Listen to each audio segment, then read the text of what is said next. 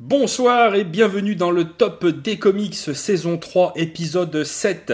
Comme vous le savez déjà parce que c'est un petit rendez-vous mensuel que nous avons déjà depuis quelques temps, depuis 7 mois pour être précis, nous classons les personnages Marvel ou bien DC que vous nous envoyez à letop@lescomics.fr. D'ailleurs, vous pouvez toujours continuer à nous envoyer des personnages car nous ne sommes pas au bout de ce classement. Comme vous le savez, pour m'accompagner ce soir, comme d'habitude, j'ai un duo avec moi, mon duo qui, m'accompagne depuis le début. Dans l'intimité de lescomics.fr, on les appelle Bernard et Bianca ou Satanas et Diabolo. J'ai le plaisir d'avoir à mes côtés, comme d'habitude, Comics Grincheux et Dramoun. Bonsoir, messieurs. Salut. Salut, salut. Et évidemment, évidemment, un bon épisode du Top des Comics se doit d'avoir un invité de grande qualité, comme vous le savez. Et donc ce soir, nous avons un membre du collectif lescomics.fr, un reviewer. Vous ne connaissez peut-être pas son visage, vous ne connaissez peut-être pas sa plume. Euh, enfin, j'espère quand même que vous connaissez sa plume, mais peut-être que vous ne connaissez pas sa voix. Il réussit à vous emmener en quelques mots dans euh, ses plus grandes passions au niveau des comics. Nous avons le plaisir d'accueillir ce soir Spider-Mat. Comment vas-tu Spider-Mat Bonsoir à tous, ça va, ça va. Très heureux d'être là. Eh bien, euh, également. Donc, comme vous le savez, euh, c'est pareil, une petite tradition. Nous sommes tous attribués un mot, un mot que nous allons devoir placer pendant le top des comics. Et avant de commencer à tirer des personnages au sort, est-ce que, euh, mon très cher Comics Grincheux, tu peux nous faire un petit récapitulatif au niveau du classement? J'ai envie de te dire les dix premiers et les dix derniers. Oh là là. Ah oui, c'est long. Ah oui, c'est long. Ah, putain, tu me, tu me donnes du boulot pour quelqu'un de malade là tu es, tu salaud. Alors, en numéro 1, indéboulonnable, le fabuleux, le fabuleux Batman vient à sa suite en deuxième position Jean Grey, puis euh, Dick Grayson, puis Wonder Woman en cinquième position euh, Docteur Fatalis que l'on a classé dans le précédent épisode avec euh, Mizora. Puis vient le Joker, Daredevil, Batwoman, Captain America et en dixième position le petit Damian Wayne. Que de personnages de qualité. Et notre queue de peloton, elle est toujours là? Ah bah cerise toujours fabuleuse en, 60e position. Mais il euh, y en a d'autres aussi, euh, un peu avant. Euh, en 59, Amadeus Cho. En 58, Daken. En 57, Question. En 56, Hulk. oui, on sait, j'ai tu pleures, mais bon, c'est pas grave, hein, tu vas t'en remettre. En 55, Reverse Flash. En 54, Black Manta. En 53, Dante Sabre. En 52, Hulk Rouge. Et en 51, Jason Todd. Preuve que vous avez vraiment des goûts de merde. Ah oui, c'est vrai que Jason Todd il avait pris cher quand Fanny était passée. Oh là là. Ah oui. con. Un excellent souvenir pour ma part. Alors, mon très cher Spider-Man, euh, honneur à l'invité, est-ce que tu peux nous donner un numéro entre 1 et 538 Alors, je vais choisir le 5.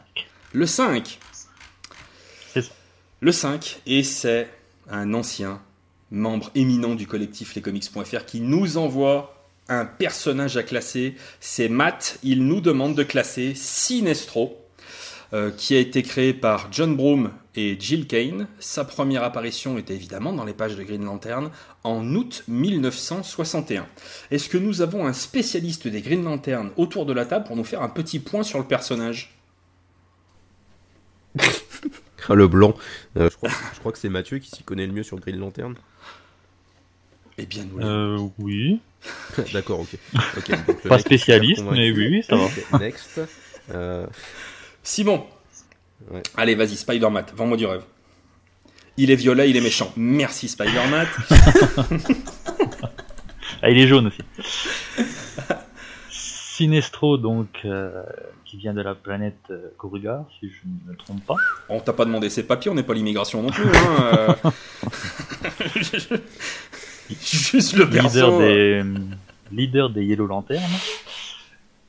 Euh, non, c'est bah, c'est un, un, personnage, euh, c'est un personnage, enfin, c'est une figure de, de, de, DC Comics. Hein, c'est le, le, grand ennemi de, de, de Hal Jordan, alors moi qui voulais, à un moment donné, euh, tu vois, en te donnant la parole tout de suite, te mettre euh, d'entrée de jeu à l'aise et te mettre dans une sorte de siège auto, euh, tu vois, pour être bien, j'ai l'impression que je t'ai envoyé un petit peu à la mort et je suis totalement désolé. Avant de poursuivre sur Sinestro, je tiens à dire que si vous entendez à un moment donné dans l'émission euh, Simon qui se mouche, hein, comics grincheux, c'est parce qu'il est vraiment malade. Et dites-vous bien qu'à chaque fois qu'il se mouche, il y a un risque qu'il se fasse dessus parce qu'il est vraiment très très malade ce soir.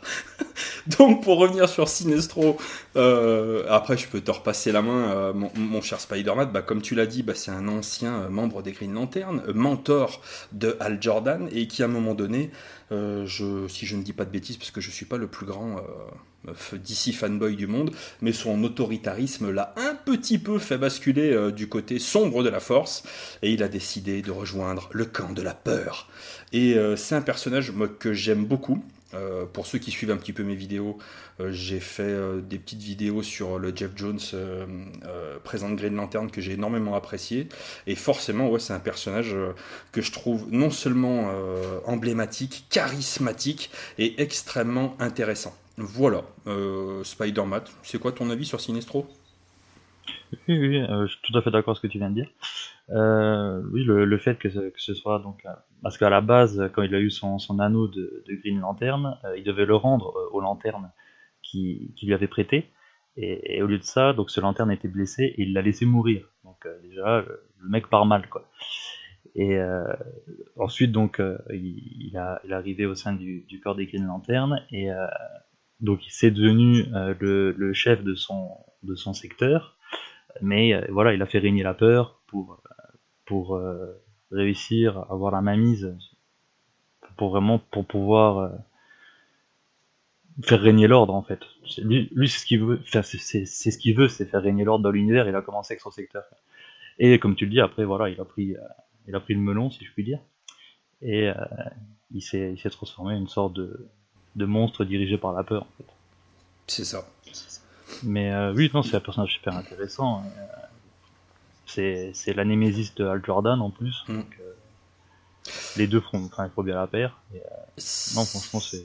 Si je dis pas de bêtises, il fait pas de temps en temps des petits allers-retours côté vert, côté jaune mm. Si, oui. Comme un transfert. Durant la période de New 52, je crois. Ouais, pendant les New 50, au début des New 52, il me semble qu'il redevient, il redevient membre du corps, du corps des Green Lantern. Il va, il va vite euh, rebasculer du côté des Yellow. Euh, je crois qu'il ouais, y, a eu, euh, il y a eu un peu de yo-yo. Et là, il a encore eu une, une évolution là récemment chez, chez DC Comics. que, que, les lecteurs VF, pourront bientôt découvrir dans la série de, de Scott Snyder. New, New, Justice. D'accord. Ok. Et Simon, du coup, ton avis sur le personnage? C'est un personnage que j'aime bien. J'aime, en fait, j'aime bien le fait qu'il incarne une espèce de, rigidité dans le fait de, maintenir l'ordre. C'est vraiment le, super flic, quoi, celui qui veut maintenir l'ordre par tous les moyens possibles et imaginables. Euh, donc c'est vraiment un mec ultra pragmatique euh, tout le temps. Il s'en fout en fait des, moyens employés tant qu'il arrive à réaliser son, objectif à la fin. Euh, voilà, il ira, il ira jusqu'au bout de sa démarche. Donc je trouve qu'il est vachement intéressant là-dessus. je trouve qu'il est intéressant dans la relation aussi qu'il a avec, avec sa fille. Et je trouve que je trouve que Jeff Jones a réussi à renouveler un peu le personnage en fait en le, font, en le, en le mettant à la tête d'un corps des Yellow Lantern. Euh, donc la guerre euh, du, contre le Sinestro Corps, c'est à mon avis un des moments majeurs du run de Jeff Jones. Mhm. Euh, c'est le premier moment où moi le, run de Jeff Jones m'a décroché la mâchoire. Et je trouve que Jeff Jones l'a constamment fait évoluer. le remettant un peu en question parfois sur ses agissements. Enfin voilà, il y a eu une vraie évolution chez lui. Je trouve qu'après, pendant les New 52, ça s'est un peu tassé. Tu, sens des fois que DC Comics a quand même un peu du mal à savoir ce qu'il faut faire avec le perso. C'est un peu pénible. Et euh, du coup, je parlais du boulot de Scott Snyder sur New Justice. Je trouve qu'il a réussi à, redonner une espèce de euh, d'élan au personnage. Mais euh, bon, bah, c'est un peu comme le, c'est un peu comme souvent chez Snyder dernièrement. Il y a des bonnes idées, mais des fois elles sont, elles sont mal exploitées. Donc c'est un peu, c'est un peu dommage à ce niveau-là. Mais ouais, c'est un personnage ultra charismatique. Et quand on arrive à le faire sortir de son duel avec Al Jordan, je trouve qu'il devient encore plus intéressant. Bah, euh, je, suis, un peu étonné, euh, parce qu'on n'en avait pas discuté avant, que Scott Schneider réussisse à un petit peu retrouver grâce à tes yeux, avec euh, Justice League, machin, machin. Oula, je t'ai pas donné mon avis sur, sur New Justice. Hein.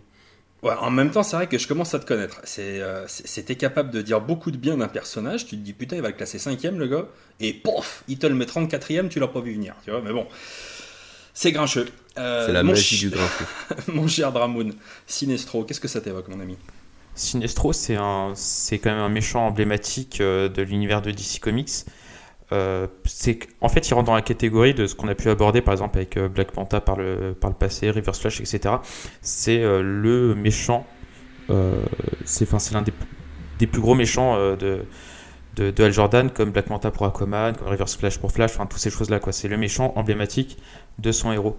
Par contre, je, on, on sait qu'on aborde Sinestro parce qu'il est très charismatique, que son histoire elle, est, elle, elle, a souvent été très bien travaillée et très bien exploitée. mais je trouve qu'on oublie que Sinestro, le, les seuls moments où il est vraiment intéressant, je trouve, c'est vraiment dans les arcs où ça fait intervenir Al Jordan en fait. Quand il n'y a pas. Pour moi, je trouve quand il n'y a pas Al Jordan, ça donne pas la même, ça donne pas la même, euh, la même, euh, la même chose au personnage. Je trouve ça donne une saveur différente. Après, euh, je trouve que le personnage est quand même bon. Il a toujours été plutôt bien exploité à chaque, bon, à chaque moment et, et, et, de bonne manière, de manière générale. Donc non, ça reste, ça reste quand même un message emblématique pour reprendre tout ce que vous avez dit, quoi. Moi j'aime bien, euh, juste pour revenir sur ce que tu disais, j'aime bien quand, je sais plus si c'est Jeff Jones, mais je crois que c'était aussi dans, des, dans de vieux épisodes de Green Lantern que c'était mis en avant, euh, sa relation avec Abin Sour, faut pas oublier qu'il était quand même, c'était son grand pote à Abin Sour. c'est vrai aussi. Et euh, je trouve que là-dessus c'est vachement intéressant. En fait il y a toujours plusieurs facettes et plusieurs nuances au personnage de Sinestro. C'est pas, enfin c'est pas, c'est pas le vilain ultime comme le Joker là. Il est pas méchant pour le plaisir d'être méchant. Il a vraiment des mm. motivations derrière. Et c'est quelqu'un qui peut être aussi salopard que sympa à certains moments. Et je trouve que pour ça, il a vraiment une, une densité qui est assez intéressante. Qui est, voilà, je le, je le dis, elle est parfois je trouve trop superficiellement exploitée. Et je suis pas toujours fan. Enfin, je trouve que quand on le fait affronter à Jordan, c'est trop répétitif à un moment donné. Donc c'est un peu, ça tourne un peu en rond au bout d'un moment. Euh, moi aussi, j'avais juste un conseil de lecture, mais je pense qu'on a à peu près tous le même. Jeff Jones présente Green Lantern. C'est. Moi, je sais que quand je suis tombé là-dessus, euh, j'ai pris une claque, notamment sur la, guerre de Sinestro, parce que j'avais l'impression d'être au milieu d'un mais d'un Star Wars en mieux, en fait. J'en ai pris la pleine gueule, c'était beau, les, les, dessins sont magnifiques, l'histoire est palpitante, c'était vraiment génial. Par contre, je sais pas si euh, chez Urban, on, on a du, du, du, vieux Green Lantern, un peu plus vieux. J'ai pas souvenir d'avoir vu ça sur le catalogue. Euh, non, non, je crois que ça commence au... à la période Jeff Jones, je crois. Ouais. Ouais, ils, ils ont rien. Peut-être qu'à terme, ils y reviendront peut-être un peu dessus. Il y a des vieux numéros de Green Lantern dans la, dans la DC Comics anthologie, la toute première anthologie que Urban avait sortie, il me semble.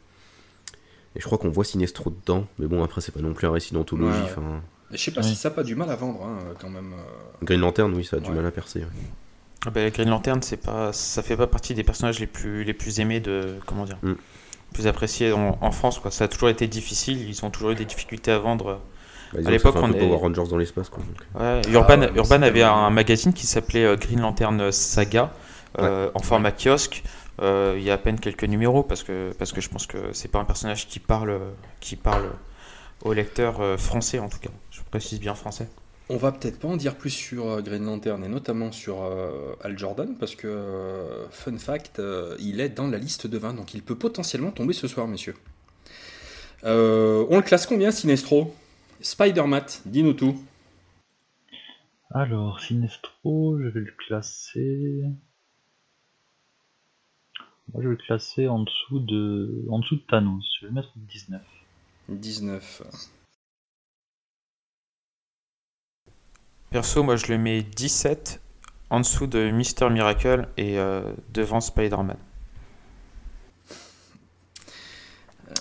Classique. Ouais le maître étalon Spider-Man. Est-ce qu'il est mieux ou est-ce qu'il est moins bien C'est ça, c'est le maître étalon de Dramoon. Ah là là. Bah ouais, mais après, euh, euh, regarde ce qu'il regarde ce qu'il y a au-dessus. Euh, au-dessus, t'as as Mister Miracle, t'as as le Thor Jane Foster, t'as Wolverine, ah non, t'as Galactus. je, pensais que t'allais les classer plus bas, c'est pour ça. Moi, je vais le mettre 24 Ah non, ah non, non, Sinestro, Sinestro moi j'aime bien quand même, comme je disais. Bon, moi je l'aime beaucoup aussi. 24ème, du coup, en dessous de The Maestro et, devant Green Arrow. Et du coup, moi je le mets. Euh, c'est compliqué, putain. Ouais, je le mets, je le mets 25. Ouais, ça tourne à peu près autour de là, quoi. Après, bon, maintenant, c'est vrai que ça devient de plus en plus compliqué hein, de classer les persos. Hein. Il finit 21ème entre Flash et Razalgul. Euh, eh bien, je vous propose de passer tout de suite à un autre personnage. Dramoon, tu nous donnes un petit numéro? La 11. La 11. Bravo. euh, puisque c'est notre cher ami Wolf de la chaîne euh, Comics in Motion qui nous envoie classer Green Lantern Al Jordan. Euh, bravo, on reste dans l'espace. Alors il a été Al Jordan, donc créé par John Broome et Gil Kane. Première apparition dans Showcase 22 en octobre 1959. Qui veut prendre la main sur Al Jordan, le plus grand des Green Lantern Ah oui, putain, j'avais pas, pas putain. Ah bon, allez, j'y vais. J'ai commencé. Euh, alors Al Jordan, c'est pas mon, c'est pas mon Green Lantern préféré. Euh, c'est pas le Green Lantern avec lequel j'ai j'ai grandi. moi, j'ai grandi avec John Stewart, le Green Lantern de la Ligue de, de, Justice, le dessin animé qui passait sur France 3. Donc c'est vrai que quand j'ai vu dans un comics Al Jordan, je suis qui ce con là, c'est qui cet escroc? Alors qu'en fait c'était le premier, gros con. donc c'était drôle. du coup, non, c'était pas le premier, le premier c'était l'autre en rouge là. Oui, sur Alan Scott, mais lui, c'est pas un vrai Green Lantern, donc on s'en fout. Oh là là là là là là là Je réclame une shitstorm sur Grincheux. J'en ai rien à foutre. Euh, du coup, Al Jordan, c'est pas, c'est pas un personnage que j'aime plus que ça en fait. Je trouve qu'il il, est sympathique, euh, il a tout, en fait, il a tous les défauts, les qualités du héros d'action assez, euh, assez classique. Il est frondeur, il est marrant, il est, il, il, drague toutes les, toutes les nanas qui passent sous son nez. Et finalement, ce qui, le, ce qui le sert le plus, je trouve, c'est l'écriture qu'en fait Jeff Jones avec son côté euh, bah, la volonté surpasse tout. Euh, le mec a quand même un sens tactique assez euh, prononcé, même s'il en a moins au final que John Stewart par exemple. je trouve qu'en fait, Al Jordan, il est intéressant quand il est placé là, par exemple, au début de Green Lantern Rebirth, dans une situation un peu, un peu pourrie, où il se retrouve complètement éloigné, un peu en, en, dehors du corps, il sait plus trop ce qu'il doit faire. Je trouve qu'il est plus intéressant quand il est mis face à ses propres responsabilités euh, que quand il agit en Green Lantern. Quand il agit en Green Lantern, il a un peu tendance à me faire chier. Euh, parce que, ouais, je le trouve pas. je le trouve pas intéressant. Je préfère les. Par exemple, je préfère les constructions de Rayner parce que, comme c'est un dessinateur, bah, les artistes forcément s'éclatent plus. Chez Al, ça reste souvent classique, ça reste souvent assez euh, timoré. Je trouve que les itérations futures sont toujours plus intéressantes. Par contre, là où j'aime beaucoup Hal, c'est dans sa relation avec euh, notamment euh, Oliver Queen, Green Arrow. On en avait parlé euh, mm. quand on avait classé Green Arrow, mais je trouve un... Je trouve qu'il y a quelque chose d'hyper intéressant entre eux parce que Al Jordan, dans ce récit-là, quand il est avec Oliver, il représente vraiment l'American Way of Life, le, rêve américain, euh, tout croire, croire que tout est bien, tout est gentil, jamais rien remettre en question, euh, suivre la loi, suivre la morale, parce que c'est aussi le pilote d'avion, euh, c'est le flic de l'espace, donc c'est vrai qu'il a... Et c'est aussi pour ça que son duo avec Sinestro et mine de rien c'est intéressant, parce qu'ils ont deux conceptions différentes. C'est-à-dire que il fait respecter la loi, mais il sait quand même qu'il y a des limites à la loi, donc parfois il va la... il va l'outrepasser. Et...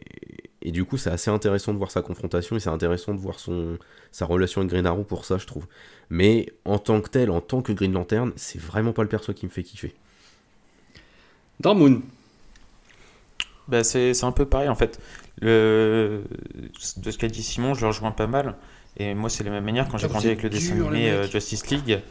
Bah, c'était pas le Jordan. Mais par contre, euh, Al Jordan, il a ce côté où. Bah, il est quand même là depuis, euh, depuis 60 ans, quoi. Il date, il date de 59 c'est clair que avoir une telle. Enfin, qu'on soit encore en train de le réutiliser comme, euh, comme Green Lantern, alors que le Green Lantern, c'est quand même un perso qui a vachement tourné, euh, quand on y pense, entre euh, Kyle,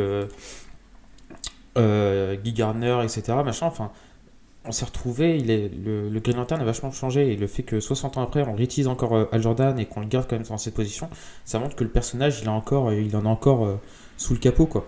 Et ça me, pour moi, c'est quand même assez significatif de son, de son importance et, et de, de son impact sur l'histoire des, de et de son impact sur l'histoire des Green Lanterns, quoi. Spider-Man, tu veux y aller? Euh, bah, C'est vrai que je suis d'accord avec ce qui a été dit. Hein, c'est quasiment tout a été dit. Et c'est vrai que de par le fait que Cal Jordan soit le premier humain à avoir intégré le corps des Green Lanterns, ça en fait un peu bah, la référence. Il a pu prouver que voilà, un humain pouvait devenir le meilleur Green Lantern. Mais euh, c'est vrai qu'à choisir, c'est pas mon Green Lantern préféré non plus, ça serait plus euh, Guy Gardner. Et, euh, ah, il est bien aussi. Oui, oui. Mais son, traitement dans les New 52 était très intéressant. La période Rebirth, il me plaît moins, il est, plus, il est plus toujours la mâchoire serrée, testostérone. c'est celui qui est jamais d'accord avec les règles, mais c'est jamais vraiment justifié. Donc là, il est devenu un peu moins intéressant. Mais euh, non, mais sinon, oui, non, c'est un personnage quand même très intéressant. J'aime beaucoup sa relation euh, avec Flash aussi. Son amitié avec Flash, qui bien travaillé. Mais euh, voilà, à peu près tout. Eh ben, moi, je vais aller un tout petit peu à contre-courant parce que enfin, je suis tombé complètement amoureux de ce personnage. En même temps, quand je dis ce personnage, euh, je ne peux pas ex- exclure, en fait, dans mon esprit, euh, bah, toute la mythologie des Green Lantern, l'univers, euh, les, les méchants, le, tout, tout, tout, tout, le, le, le, le corps, le principe du corps, enfin voilà. Et Al Jordan, pour moi, il est... euh, moi, je le trouve merveilleux, merveilleux de volonté, d'abnégation, euh, d'investissement. Enfin voilà, moi c'est des trucs, euh, euh, la volonté et donc du coup que la volonté soit soit mise à l'épreuve et que avec cette volonté il réussisse à surpasser tout un tas de, problématiques. C'est vraiment un truc qui me parle. Et euh, et j'ai ouais, j'adore vraiment vraiment le personnage et toute la mythologie qu'il y a autour des Green Lantern. Vous voyez, c'est, je pense que ça ça a vraiment une importance de savoir comment on découvre un univers et, euh, et enfin un univers comme, le, comme celui des Green Lantern parce que bah, pour moi euh, John Stewart, Guy Gardner, euh, bon bah je les aime bien. Guy Gardner je l'aime beaucoup parce qu'il a un peu ce côté euh, badass rentre dedans, mais il est quand même assez, euh, assez tendre. Mais Al Jordan, euh, moi je le trouve vraiment mais, mais tellement charismatique quoi. Il n'y a pas beaucoup de, de, de séries chez DC où, euh, je sais que nécessairement dès qu'il y a une sortie chez Urban, je vais avoir l'œil dessus. Le tome 3 là, de Rebirth m'avait euh, un peu déçu, j'étais pas trop trop... euh, j'ai pas vraiment aimé cette histoire, ça, je trouvais que ça redescendait un peu avec ce que j'avais lu avec, euh, avec Jeff Jones et un petit peu avec les tomes précédents, mais enfin je reste quand même un, mais un adorateur et un fan de, Al Jordan. Juste pour terminer, quand on avait, euh, quand j'avais commencé les Jeff Jones Green Lantern, quand Jeff Jones était arrivé, il devait écluser un petit peu tout ce qui avait été fait avant. Et j'adorerais euh, lire le moment où Al Jordan est devenu cet énorme méchant et qu'il a détruit le corps des Green Lantern. Ça, euh, bah, je présume qu'Urban Comics, ils ont autre chose à foutre que d'écouter le top des comics, mais c'est regrettable. Euh, on sait jamais en plus. Euh, mais j'avoue que, ce, que cette histoire-là, oh, j'adorerais la lire. Parce que justement, le voir, mais, mais complètement euh, dans, dans- dans un rôle à contre-courant de ce qu'il est normalement naturellement, et ben ça, ça m'amènerait beaucoup en tant que lecteur. Enfin bon, voilà, pour, te- pour conclure, ouais, je suis vraiment un mordu de Hal Jordan. Alors on le classe combien? Bah, facile. En classe 29ème, en dessous de Zatanna et devant Iron Fist. Et du coup, Simon, pour toi? Ah bah c'est une bonne question parce que c'est quand même compliqué. C'est pas un personnage que je surkiffe. Euh, pff, allez, je vais le foutre. Pff, ouais, ça va être bas. Ouais, allez, je le fous 42ème. euh, derrière Doctor Strange. Ah ouais, putain la vache. Euh, Ouais. Spider-Man Spider-Man, alors t'étonnes pas. Si à un moment donné dans la soirée je t'appelle Dramoon, private joke, t'étonnes pas. Du coup, tu le classes combien? Ah, je vais le mettre euh, 37ème, derrière Superman. Ah ouais, ok, ouais, le mec. Ouais, tu peux pas le foutre devant Superman, euh, donc, putain. Enfin, sauf toi, G, mais. Euh, ouais, moi sans difficulté, je vais le mettre euh, 16ème en dessous de ma chouchoute, Thor Jane Foster. Ah ouais, quand même. Il finit Ah, je l'aime 31ème. vraiment hein. beaucoup. Ouais, Il finit dur. derrière Poison Ivy et devant James Gordon. Eh ben, c'est pas en vous écoutant qu'Urban sera encouragé à publier du, euh, du Green Lantern, les gars. hein. Putain. Non, mais c'est dis intéressant d'avoir ton, c'est intéressant d'avoir ton point de vue parce que toi, t'es vraiment, t'es le lecteur qui l'a découvert avec Al Jordan. C'est vrai Mm. que moi et Vincent, moi et Ramon, on est vraiment les mecs qui n'avons pas découvert Al Jordan en premier comme Green Lantern. On en a vu d'autres avant et euh, c'est intéressant de voir ce point de vue-là dans l'approche qu'on a des persos.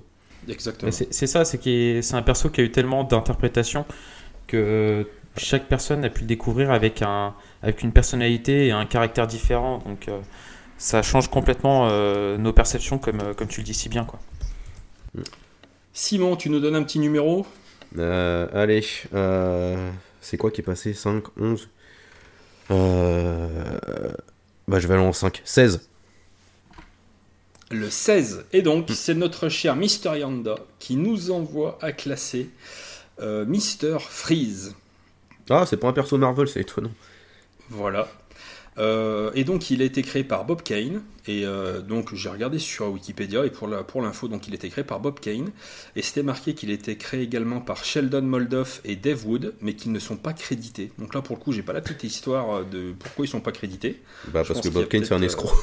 Ouais, il y a peut-être une histoire de droit ou un truc comme ça. ah c'est pas il y a euh, peut-être. Ouais, c'est un escroc. Bah oui, il a fait pareil avec Bill Finger donc. Ah bah bravo. Bob, Voilà. si tu nous regardes. Crève. Euh, non. Ah, pardon. Bien. Euh, tu couperas ce moment, euh, mon cher euh, Dramon. Et donc, sa première apparition, c'est dans Batman 121 en février 1959. Alors, si vous voulez, moi, je peux y aller tout de suite sur Mr. Freeze. Parce Ou je vais ça, ça veut dire que tu t'en bats les couilles. Pas du tout. J'adore Arno- Arnold Schwarzenegger, je tiens à le dire. Déjà, ça c'est la, la première chose. J'ai beaucoup de respect pour Arnold. Non, non, j'aime beaucoup le, concept du personnage. Euh, ça me plaît énormément. euh, voilà, le, mec euh, dans son armure, ses pistolets froids, machin, tout, tout, tout, j'ai- j'aime tout bien beaucoup. C'est tout très bien. Le seul problème, c'est que j'ai un peu l'impression que il tourne un peu en rond. Dans ce que moi j'ai pu voir, hein, attention, hein, mais dans ce que j'ai pu voir, c'est oh mon dieu ma femme, oh mon dieu ma femme, aïe Batman il m'a tapé.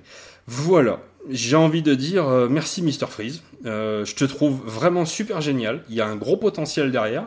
Est-ce que j'ai pas fait la bonne rencontre au niveau de mes lectures? Certainement, mais pour l'instant j'ai l'impression que tu me racontes tout le temps la même chose Mr Freeze. Et tu me fais chier Mr Freeze, mais je t'aime bien. Voilà, j'ai fini. Spider-Man, qu'est-ce que tu peux nous dire sur euh, Mr Freeze? Alors j'aime beaucoup Mr. Freeze aussi. Euh, moi j'ai grandi avec Mr. Freeze avec Batman, la série animée. Et justement j'aimais bien moi le côté sa femme euh, qui a dû euh, cryogéniser parce qu'elle a une maladie. euh, ça rendait le personnage très mélancolique, Mhm. torturé je trouvais. Je trouvais que c'était vraiment les meilleurs récits en fait quand, quand sa femme était concernée. Après historiquement ils ont décidé de rendre ça d'ici plutôt canon. Après la période Reaper, si apparemment ils ont décidé qu'elle n'avait jamais été mariée à Nora. Donc je trouve ça un peu dommage. Mais euh, non, c'est un personnage assez intéressant, puis euh, assez charismatique. Généralement, quand il s'en prend à Batman, il s'en prend aussi un peu à la, à la terre entière. Mhm. Pour, euh, bah, par exemple, déclencher une ère glaciaire ou ces choses-là. ici. Puis c'est quelqu'un qu'on invite facilement en été pendant les barbecues. Parce qu'il met, il le rosé au frais, euh, tranquille. C'est ça. une climatisation sur pattes. Voilà. C'est génial. Mais euh, non, c'est un personnage que j'aime beaucoup. Qui, oui, puis bon après voilà, c'est pareil, il en veut à Bruce Wayne parce qu'il il avait arrêté ses recherches euh, chez euh, Wayne, euh, Wayne Tech, je crois que c'était. Ouais. Mais non, c'est un personnage très intéressant, je trouve. Et je, voilà, moi j'ai vraiment grandi avec ce, ce Mr. Freeze, de, la- de la série animée.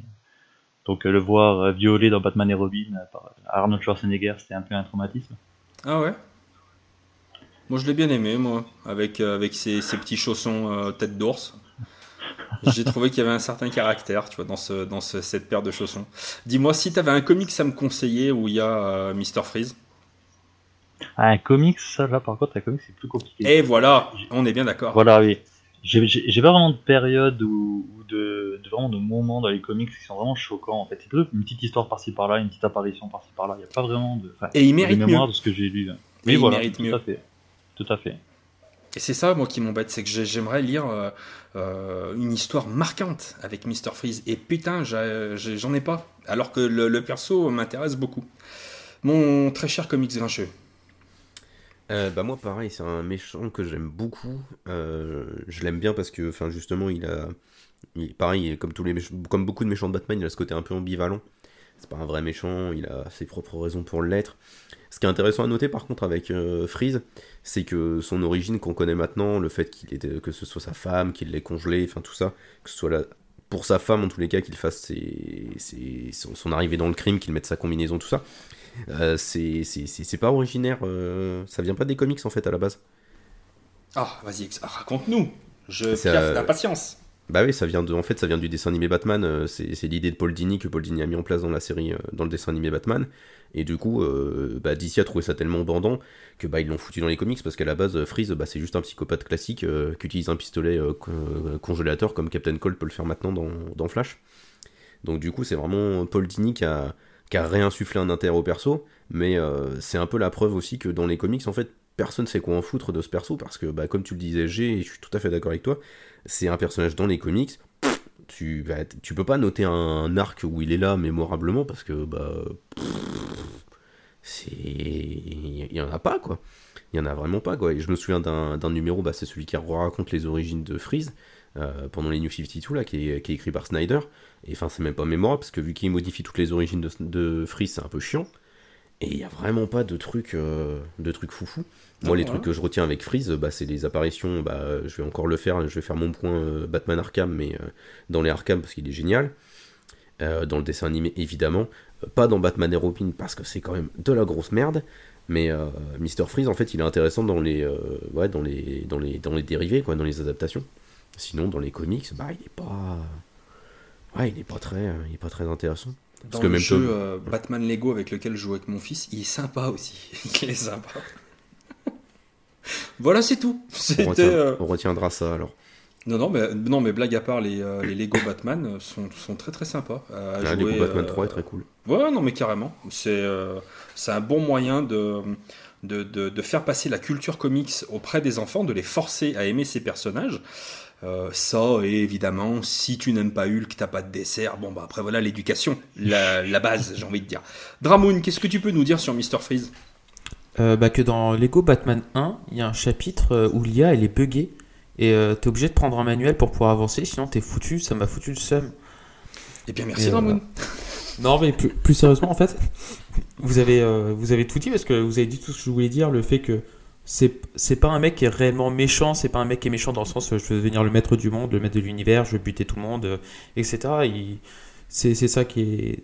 Ça qui le un peu particulier, mais en même temps, vous l'avez si bien dit, c'est qu'il n'a pas de, il y a pas de, il y a pas d'arc marquant. Et quand là, à peine, tu viens demander à Spider-Man s'il avait une lecture à conseiller. Dans ma tête, depuis tout à l'heure, je suis en train de ruminer euh, le temps que vous parliez tous les trois. Je suis en train de chercher un arc marquant où j'ai pu voir. Et c'est vrai que dans les comics, bah, j'en trouve pas. Alors que, alors que j'ai encore complètement mes souvenirs de Mr. Freeze dans la série animée Batman. J'ai encore complètement mon souvenir euh, de Mr. Freeze dans le, dans le jeu, comme le dit, euh, comme le dit euh, Simon. Mais dans les comics, putain, ça fait vos trois layus que je réfléchis et j'arrive pas à en trouver. quoi. C'est assez, assez surprenant. quoi. Alors, ce que, je peux vous proposer, vas-y Simon. Ouais, parce que même Tom King, là, dans un de ses arcs de Batman Rebirth, il utilise en fond Freeze, mais en fait, on le voit pas. On le voit juste en toile de fond comme ça. mais c'est pas un arc sur Freeze, quoi. Freeze, c'est pas au centre de l'action, quoi. Donc, euh, ah bah, on s'en bat les couilles. On aurait pu l'enlever, ça faisait pareil. arc, mais parce qu'il est sur Batman et qu'il est bien, mais c'est tout. Moi, ce que je vous propose, c'est qu'avant de le noter, on puisse euh, lancer un, hashtag. Tom King, please save Mr. Freeze puisque euh, on peut peut-être espérer que Tom King à un moment donné, bon bah il nous fasse un petit truc avec Mr Freeze. Si vous êtes d'accord avec moi, on lance le hashtag Tom King save Mr Freeze et puis allez. On le fera au moment de la publication de l'épisode. Voilà. Ok. Alors on le classe combien? Qui veut y aller? pas, C'est pas facile quoi. C'est vraiment pas facile. Ah ça va, c'est pas Hulk non plus. bah, T'imagines notre douleur Ouais, mais il y a du. Ah, bah, pour moi, il va être 54ème euh, derrière oh, Jason Todd et devant Hulk Rouge parce que c'est fou parce que avant je me disais j'aime bien ce perso et maintenant vous me faites réaliser que il a rien de marquant, il y a, a rien du tout quoi. c'est juste, euh, c'est juste la, la Madeleine de Proust qui est, euh, qui est la série animée Batman quoi. Sinon il y a rien. Et puis l'image de Schwarzenegger en tête maintenant, ça appuie un peu. Oh non, respect, respect à Schwarzenegger. Ah son armure dans les Batman Arkham, elle est pas mal dégueu aussi. Hein. Faut quand même le dire. Bah moi je le place aussi 54. Oh putain, qu'est-ce que vous êtes dur, Spider-Man. Euh, je dirais 50. Ah ouais, 50 En dessous du fléau et devant Ultron. Ouais. Eh ben, euh, tu sais quoi, je vais le mettre 50 aussi. Parce qu'effectivement, euh, il est, le fléau est mieux. Et puis après en dessous, on est tout de suite sur des daubes style Arsenal, Black Canary, Jason Todd. Oh, oh, oh, oh. Norage. Et euh, voilà, ouais, 50 c'est bien. Donc du coup, il finit combien? Bah 52. Donc il finit derrière Arsenal et devant Black Canary. C'est bien, c'est bien, c'est bien. Mister Freeze, tu nous regardes. On t'embrasse. Mon cher Spider-Man, est-ce que tu peux nous donner un numéro? Je t'écoute. J'ai donné le numéro 18. Le 14, donc, hein, c'est ça? Plus 4, 18. Dix- Ah, pardon.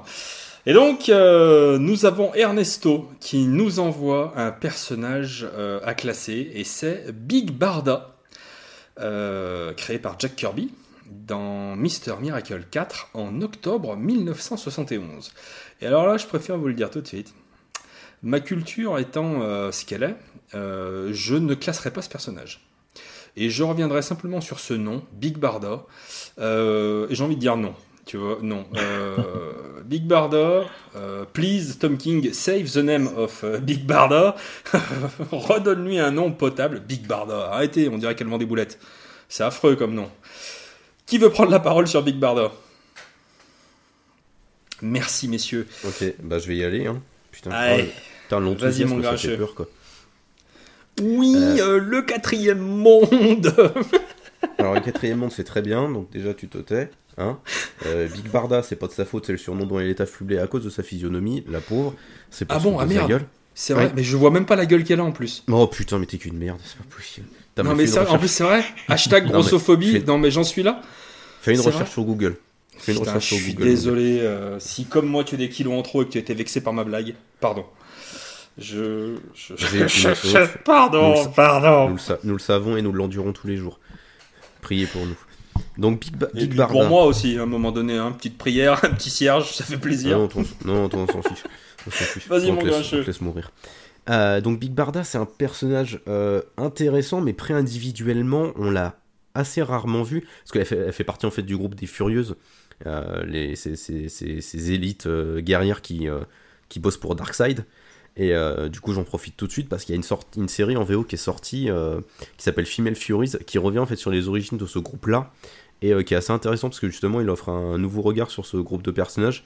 Et il le montre sous le prisme de la du harcèlement sexuel par les mecs qui les ont entraînés dans justement sur Apocalypse. Donc c'est assez intéressant et ça permet aussi de donner une nouvelle approche au personnage de Barda justement qui a vécu le harcèlement, qui a dû renforcer sa carapace et qui du coup le surnom de Big Barda euh, lui donne aussi une autre euh, euh, connotation. Là où Big Barda c'est le surnom dont il est affublé à cause de, justement de sa carrure qui est vraiment massive parce qu'elle est, enfin, elle est très grande, elle est très musclée.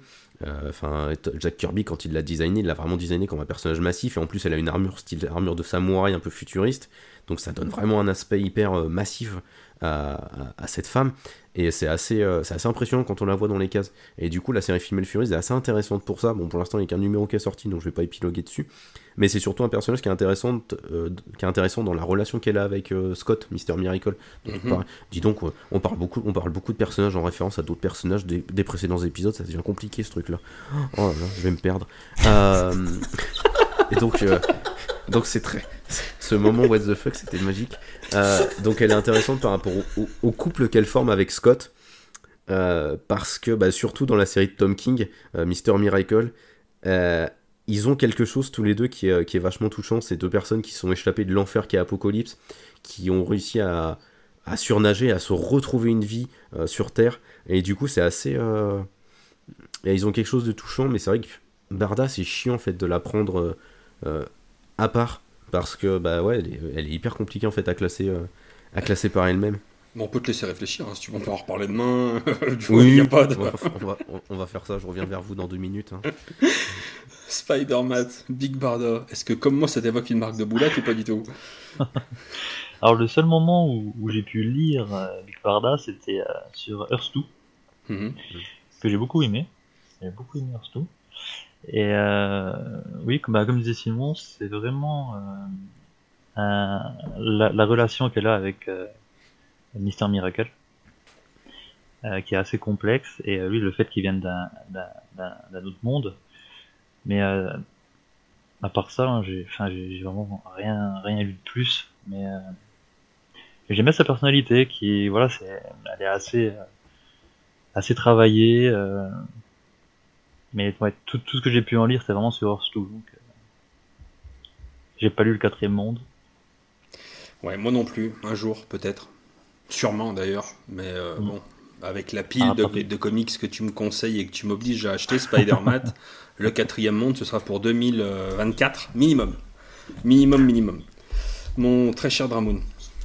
Bah, au final, euh, c'est un peu, c'est un peu pareil. Moi, j'ai pas lu le quatrième monde non plus, C'est vrai que j'avais, j'avais oublié dans, dans, dans Earth 2, mais bon, en même temps, j'ai pas, j'ai pas beaucoup de souvenirs de, de Earth 2. Et là où je l'ai le plus côtoyé, c'est dans c'est, c'est Mister Miracle. Donc, euh, c'est, j'ai qu'une très faible, très faible idée du, du personnage, entre guillemets, quoi. C'est assez. euh, je sais pas, j'ai pas grand chose à dire parce que Simon a un peu tout dit, et puis j'ai pas, moi je la connais pas plus, euh, pas plus que ça. Ah, C'est-à-dire, puis on avait beaucoup à dire. hein. Mais euh, je voilà, comme j'ai, l'impression d'avoir eu qu'une seule série avec elle, quoi. Et, euh, c'est vrai que Earth 2, moi, c'est globalement, ça m'a pas, ça m'a pas trop marqué, donc c'est vrai que j'avais un peu oublié qu'elle était dedans, quoi. Donc euh, pe- perso, moi, je la classe pas parce que j'ai pas assez de, pas assez de, background pour, euh, pour la classer de manière juste. Mon cher Grincheux, tu veux encore dire quelque chose sur Barda ou on la classe? Euh, non, mais juste enfin, finir ouais, sur Mister Miracle. Mister Miracle, par contre, c'est intéressant, oui, parce que Barda a autant un rôle principal que, que Scott dans l'histoire. Donc, mine de rien, on a quand même une vision assez euh, euh, complète du perso. C'est une femme très forte, c'est une femme qui sait ce qu'elle veut, ce qu'elle ne veut pas. Et euh, c'est une femme qui est, euh, qui est vraiment sortie de son rôle de, de, de Fury, euh, justement, au service de Darkseid, qui a réussi à s'en échapper, à s'en sortir, euh, en intégrant la Justice League à certains moments. Enfin, voilà. C'est un personnage qui a quand même un, un sacré historique, mais enfin, le problème, c'est que voilà, avec les publications en France, on, on le connaît forcément assez mal. Donc Mhm. euh, c'est toujours c'est pour ça aussi que c'est que c'est chiant. Moi je l'ai redécouverte là dans le Justice League of America de Grant Morrison parce qu'elle est dedans. Elle fait partie de cette, de cette incarnation de la Justice League. D'accord. Grosso modo, bon, alors évidemment, tu nous conseilles la lecture du quatrième monde, bien sûr. Oui bah oui. Et euh, Évidemment. donc, de euh, Mister Miracle parce que c'est un putain de chef-d'œuvre. ouais, ça, ça sort en mai, hein, c'est ça? Ouais. Ouais. C'est ça, ça sort en mai. C'est enfin c'est un, c'est un bijou donc euh, Avec de belles couvertures. ouais avec de splendides couvertures de de Nick euh, Derrington euh, qui Ok. sont magiques. Alors, du coup, c'est important. Du coup, on le classe combien? Euh, bah du coup je vais la classer avec euh, je vais la classer avec Darkseid pour faire euh, pour faire simple mais comme je suis un, un sale connard de féministe je vais la placer du coup euh, bah, 46e à la place de Darkseid Je peux pas te laisser dire ça. ah pardon comme je de- suis un non. féministe je la merci. place donc devant Darkseid en 46e position Très bien. Et donc, Dramoon, Spider-Man, est-ce que vous souhaitez classer ce personnage? Dramoon me fait signe que non. Ah non, mais je Spider-Man, l'ai dit, euh, je l'ai dit dans mon argumentaire. Ouais, Réclame. écouter. un changement. Voilà, alors on n'est pas au bord d'un terrain de foot, non, je déconne. Vas-y, il demande la VAR, la, la vidéo. Mon cher Spider-Man, tu nous la classes combien? Euh, non, je vais pas la classer non plus parce que j'ai j'ai pas assez lu sur le personnage. Mais alors, heureusement qu'il l'a classé tout en bas, euh, Simon. S'il pouvait, Mm. il pouvait faire trembler le monde. Il avait le pouvoir. Alors, du coup, elle termine combien déjà? Bah, 46e. 46 Allez, ok. Putain, faut du coup, écouter on a hein. pris, le- en fait, j'ai euh, pris le classement de, enfin, tous tous les classements de Big Barda que j'ai divisé par le nombre de classements. Et donc, du coup, comme il y en avait un classement pour 46, à la fin, moyenne, ça fait 46. t'as fait 46 divisé par ouais ça fait 46 putain c'est fabuleux Alors, tout le monde saura que si je m'en suis sorti dans la vie, c'est pas grâce aux maths. non, tout le monde Ça, saura que si tu t'en es sorti dans la vie c'est pas grâce à ton cerveau Alors là, j'ai envie de te dire attention, et je te renvoie vers ma dernière vidéo euh, Thor Jane Foster, où j'ai un argumentaire qui est très très pointu, euh, absolument magnifique. Donc, euh, c'est à Dramoon de nous euh, donner un numéro, mon cher ami. Euh, 10. Le numéro 10. Merde, je suis pas sur la bonne feuille. Le numéro 10. Et c'est le petit Benoît Talbot euh, qui nous envoie à classer. Alors, il n'y a pas que Benoît Talbot, il y a également Benjamin Thor euh, qui nous a demandé de classer le Caïd, le Kingpin, créé par Stanley et John Romita Sr. en juillet 1967, sa première apparition, Amazing Spider-Man 50 qui veut se lancer sur le caïd et j'ai envie de me tourner immédiatement vers Spider-Mat parce que je pense que tu as des choses à dire sur ce personnage. Le Caïd, euh, oui, bah, j'aime beaucoup le Caïd. C'est- l'un des méchants euh, charismatiques. Pas vraiment rattaché à, un personnage en particulier, plus vers euh, Daredevil et cette saga Born Again mythique, où il avait détruit euh, le, défenseur de, Hell's Kitchen. C'est- un personnage qui force le respect envers ses pairs en fait. On sent qu'il est craint. Euh, il a il a aussi eu euh, un impact fort sur, euh, sur le, le- le déroulé de la vie de, de Spider-Man, avec euh, l'attentat de Tante May. Bon, enfin, c'était pas Tante May, je crois qu'il devait être euh, abattu, je crois que c'était Mary Jane, en, en bref. Mhm. Et euh, non, c'est vraiment un personnage intéressant qui, qui a su s'imposer malgré les, les moqueries qu'il peut, qui, qui peut susciter de la part des autres. Hashtag grossophobie, Moi, j'irais pas l'emmerder. Et- hein. par exemple. Et, euh, et on apprend en plus que c'est pas de la graisse, mais c'est du muscle. Donc euh, voilà. Ouais, ça, c'est ce qu'on dit tous. À un moment donné. euh, je dis que Ouais, mais lui, il le prouve derrière. Et euh, non, voilà, oui, c'est un personnage, c'est un personnage très intéressant qui a eu beaucoup d'impact euh, tout au long de, euh, de l'histoire Marvel et, et qui mérite d'être bien classé. Oui, bah ça, c'est nous qui décidons. hein. Grincheux, qu'est-ce que tu peux nous dire sur le Kingpin? Euh, Kaïd, euh, Kaïd, Kaïd. euh, Je préfère beaucoup, le nom Kaïd. de, de Kaïd que Kingpin. C'est parce que t'arrives pas à le dire, c'est pour ça. Kingpin, c'est affreux comme nom. Kingpin. Kaïd Kaïd C'est Ah, j'aime beau. beaucoup, moi, j'aime beaucoup Kingpin. J'aime bien, j'aime bien l'image que ça renvoie. Mais c'est perso. Voilà. Euh, du coup, moi j'aime bien Kingpin. C'est un personnage qui, est, euh, qui est charismatique en diable, qui a toujours des plans de ouf. Euh, il, a, il a une puissance. Je trouve qu'il y a beaucoup de dessina- il y a beaucoup de dessinateurs qui arrivent à bien le rendre dans les cases.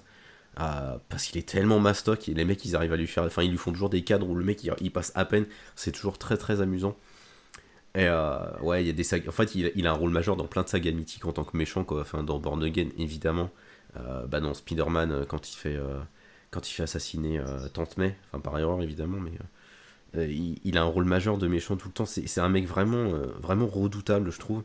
Mais c'est en même temps un mec qui a une, une vraie sensibilité, une vraie fragilité. Tu le découvres quand, quand il est sous la plume de Bendis, où finalement il va se mettre en couple avec, avec quelqu'un, avec une femme qui, qui va un peu devenir son égal en fait. euh. Mais euh, tu, tu découvres une nouvelle facette du personnage plus sensible. euh, et c'est quand même assez intéressant. Alors après son, son origin story de pourquoi il est devenu comme ça, c'est pas c'est pas le truc le plus fou mais ça a au moins le mérite d'exister. Et euh, je trouve euh, pour parler un peu de, des autres médiums, euh, l'incarnation de Vincent Donofrio dans la série Daredevil de, de Netflix, et Majestueux. elle est ah ouais, fou, oh putain, Mm. c'est un truc de fou même si euh, sa voix a un peu tendance à m'agacer des fois en VO parce qu'on dirait un peu un bébé qui geint des fois donc c'est un peu Ah, je l'ai un- regardé en VF, moi, tu vois.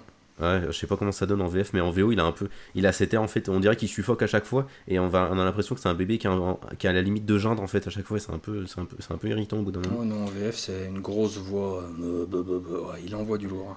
Ouais, bah Vincent Lofrino, a une voix caverneuse vraiment qui voit, qui, qui envoie du fond, mais il, il t'as l'impression qu'il va suffoquer, qu'il va crever, qu'il va s'étouffer un peu, c'est un, c'est, c'est un peu bizarre des fois.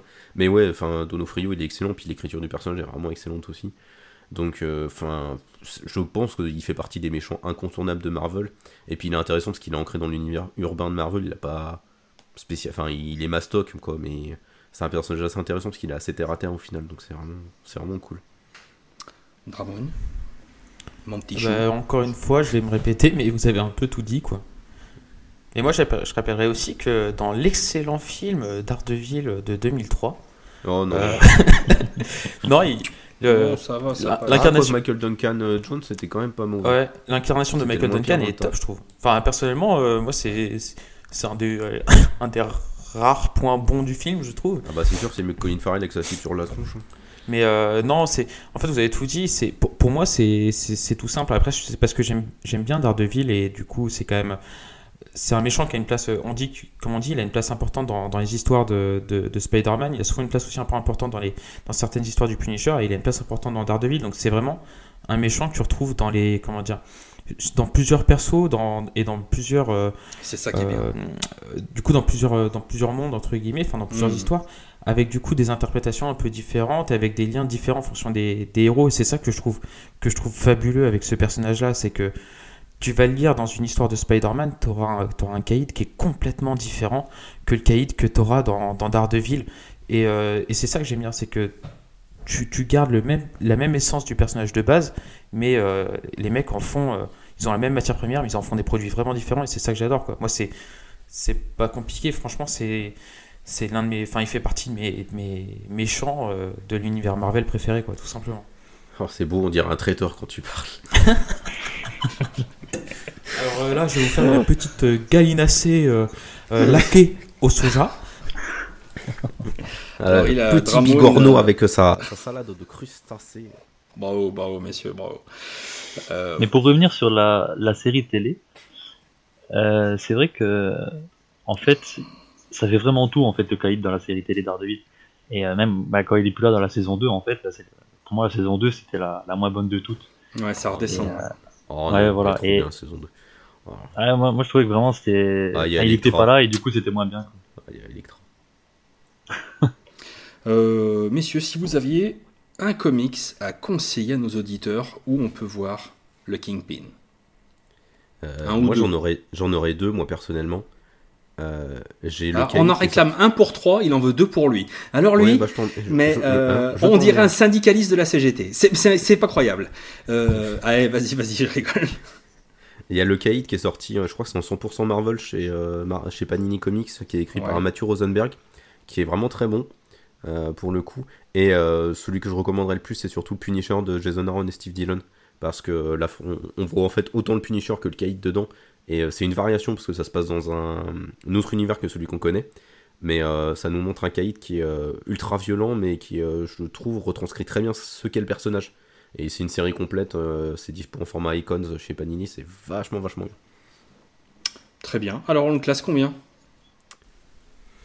Eh ben, pour moi, il est, euh, il est sixième.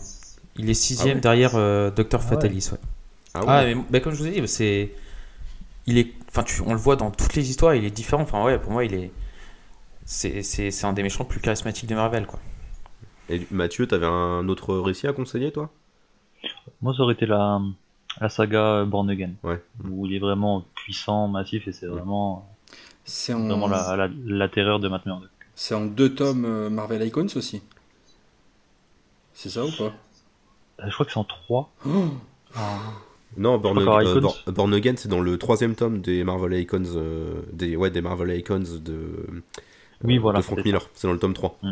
Parce que moi, j'ai acheté que celui-là. Mais euh, voilà, oui. c'est, je crois que c'est tout le run de Miller qui Ouais. est en 3 tomes. C'est ça. Et du coup, ouais, le troisième, c'est Born Again et The Man Without Fear. Et globalement, euh, tout le run de Miller, on peut y aller quoi. Eh ben, le run de Miller Oui. sur Daredevil, ça fait sans doute, c'est sans doute le meilleur run qu'il y a eu sur le personnage. Mm. Très bien. Merci pour toutes ces informations complémentaires. Je vais donc ouvrir un Tipeee euh, très bientôt pour que vous puissiez m'aider à me financer cette euh, collection. Euh, donnez, si vous ne le faites pas pour vous, faites-le pour moi. Et donc, euh, mon cher Grincheux, tu le classes combien? Euh, je vais le classer, je vais le classer. C'est chaud, putain. Mais je non, vais le classer 21ème. 21ème Juste- Putain, mais vous avez pas de cœur, les gars non, mais c'est toi, t'as craqué. The- the- Le septième, on n'a rien Alors, dit parce qu'on est courtois, mais euh, t'as fais ce craqué. que je veux. hein. 21ème, euh, il est bien là. Euh, moi, je vais le mettre. euh, je vais quand même le mettre au-dessus de Sentry parce que c'est quand même une escroquerie, Sentry. Mais je vais le mettre en dessous de Razal Ghul. Oh là là, tu lui mets 23. Ouais. Allez, c'est déjà T'as fini 23 de te euros de moins que je mettrai sur ton Tipeee. Et Spider-Man, du coup, tu nous le classes combien? Euh, 22, 22, voilà les à la bleus. place de Rattlebull. Bah, tu vois, non, c'est toi qui es complètement hors du coup, euh, mon pauvre Dramoun. C'est toi qui es complètement con. Et il finit, Oh 18... là là. il finit 18ème, il finit derrière Spider-Man. Oh putain, C'est normal. j'y crois pas. Bah, heureusement. C'est logique. Bam Mon très cher euh, Grincheux, c'est à toi de me donner un numéro entre 1 et 20. Euh, J'ai le l'impression, 20, avec mes histoires de numéros entre 1 et 20, euh, Moi, je me d'être perds, euh, d'être un peu, tu vois, dans Motus, tu vois. Allez-y, touillez les boules. Tu, tu, tu, tu, tu, tu. tu sais, quand la boule noire, elle sort, mot, mot, Attends, Motus, c'est affreux. je, me touche, je me touche les boules, je vois ce qui sort comme numéro. 20. 20, allez. Et c'est bien parce que c'est toi. C'est Ernesto qui nous envoie classer Kamala Khan, Miss Marvel, euh, créée par Willow Wilson. Première apparition Captain Marvel 14 en août 2013. Et là, le silence se fait. Tout le monde se tait. Les regards se tournent vers Grincheux, sa pupille brille, son poil est brillant, et il va nous parler du fond de son cœur, de ce personnage merveilleux, qui est Kamala Khan, Miss Marvel, Grincheux. Nous t'écoutons. Non, mais s'il y a quelqu'un d'autre qui veut parler avant, je sais, je sais que Mathieu va la défoncer, donc. euh, Qu'il y J'ai aille. jamais dit ça. Je, je- je laisse la parole à l'invité. Allez. Avant de me, de me faire plaisir. Alors, je n'ai pas lu euh, Miss Marvel. En fait, Ouh. moi, Kamala Khan, je, la connais via. euh, en fait, elle, elle a fait partie des, Avengers, avec euh, Miles Morales, euh, Nova et compagnie. Et ensuite, euh, quand ils ont créé les, champions, elle a vite pris le, le rôle de leader. Évidemment. et non, c'est un personnage que j'aime bien, mais voilà, après, bon, elle est un peu noyée dans la, dans la masse du groupe. Hein. Mais sinon, euh, non, je la, je, la, je la connais pas plus que ça. Oh là là. Ouais. Et, Dramoun et ses chroniqueurs, quoi. Moi, je suis moyen fan. Non, je, non, mais... je suis pas, je suis, non, mais je suis déjà, pas trop façon, fan. En fait, Spider-Man, donc forcément. Ouais, mais j'aime le caïd. Et euh, mais euh, non, je suis moyen. En fait, je sais pas. C'est peut-être parce que je connaissais pas le personnage. Tout le monde me parlait de, de- du comics Miss Marvel tout le temps. J'en entendais euh, parler sur euh, euh, partout, pas mal sur sur internet, sur les reviews, sur les trucs comme ça. Et tout le monde mettait en avant les comics, les comics Miss Marvel. Et du coup, peut-être c'est peut-être ça aussi qui a mon jugement, c'est que moi je m'attendais à un comics extraordinaire et, vraiment énorme et, tout ça, et, et j'ai été vraiment déçu. Et je pense que c'est peut-être ça. Peut-être que mes attentes à l'époque, quand je commencé à lire, étaient beaucoup trop élevées, ce qui fait que j'ai pas, euh, pas euh, ressenti la même hype que tous ceux qui sont, qui sont lancés sur le titre en n'y attendant pas forcément grand-chose au départ.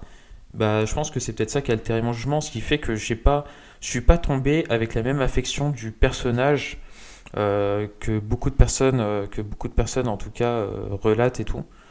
Donc je pense que c'est peut-être pour ça aussi que j'arrive pas, euh, enfin que j'ai pas autant d'amour pour elle que que, que d'autres. Après, le personnage il reste, il reste intéressant euh, le, pour le message qu'il véhicule. euh, et pour, pour, pour l'origine, etc. Quoi. Mais je suis pas, euh, non, je, suis- je suis pas aussi dithyrambique que la plupart des, des personnes euh, sur le personnage. Quoi. Après, je dis pas qu'il est pas, enfin, je dis pas qu'il est nul pour autant. Allez, Grincheux, fais-nous C'est bien. Tu es, tu es honnête, c'est bien. Vous avez, été, vous avez été bons, les gars. Bref, allez, c'est à moi maintenant. Euh, Kamala Khan, c'est un personnage que j'adore. Pour moi, c'est le meilleur nouveau personnage de chez Marvel euh, qui a été créé ces dernières années.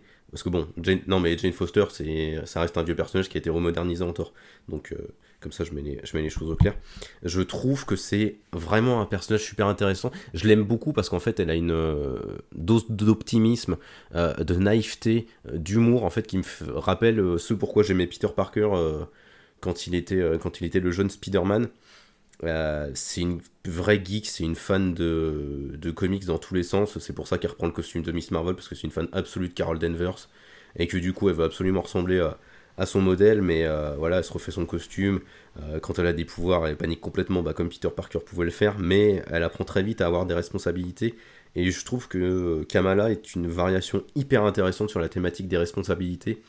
Et je trouve qu'elle est la, la, la source principale d'intérêt euh, des suites de, Civil War 2. La formation des Champions sous son impulsion. Je trouve que c'est un truc euh, passionnant parce que ça apprend un peu aux jeunes super-héros à se responsabiliser dans une époque où tous les super-héros adultes se foutent sur la gueule et où ça devient un peu pénible à suivre. Et, euh, et en plus, la série Miss Marvel a un, intérêt parce que l'héroïne, quand elle a été créée, on l'a beaucoup résumé au fait qu'elle soit musulmane. Mais ça a un vrai intérêt dans la série parce que mine de rien, ça ouvre un peu les horizons euh, de nous en tant que lecteurs euh, occidentaux euh, qui avons un peu des idées préconçues sur les, euh, sur les musulmans. Elle fait partie d'une famille d'immigrés pakistanais. Et mine de rien, on en apprend pas mal sur le mode de vie musulman, sur comment est-ce qu'elle doit jongler entre sa vie de super-héroïne et sa vie personnelle avec les obligations religieuses qui peuvent y être adjointes. Ça a un double intérêt parce qu'en plus l'autrice est, elle aussi musulmane et elle sait de quoi elle parle donc du coup c'est plutôt c'est plutôt crédible. Alors, si vous entendez des Euh. bruits de moto, c'est JC qui livre des pizzas, ça, c'est rien. Et donc euh, ouais Kamala c'est un personnage que j'aime beaucoup pour ça. Elle est elle est positive, elle est toujours pleine d'humour, elle essaie toujours d'avancer. euh, de, de, de mener, enfin, elle tient en fait, elle tient la barre de beaucoup de choses, je trouve, dans l'univers Marvel à l'heure actuelle. Oh là là, oh là là, ça il s'emballe. Oui, et puis en plus, elle a, enfin, elle a eu des artistes, des dessinateurs qui ont été assez, euh, assez cool. Elle a eu des team-up. Enfin, je me souviens de- d'un arc où elle est en team-up avec Wolverine qui est absolument hilarant.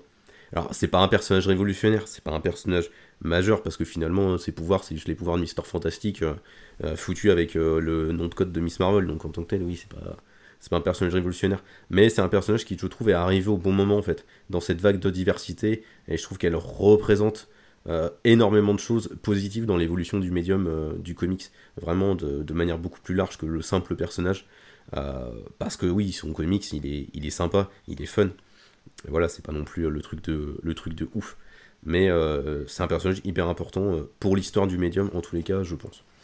Voilà.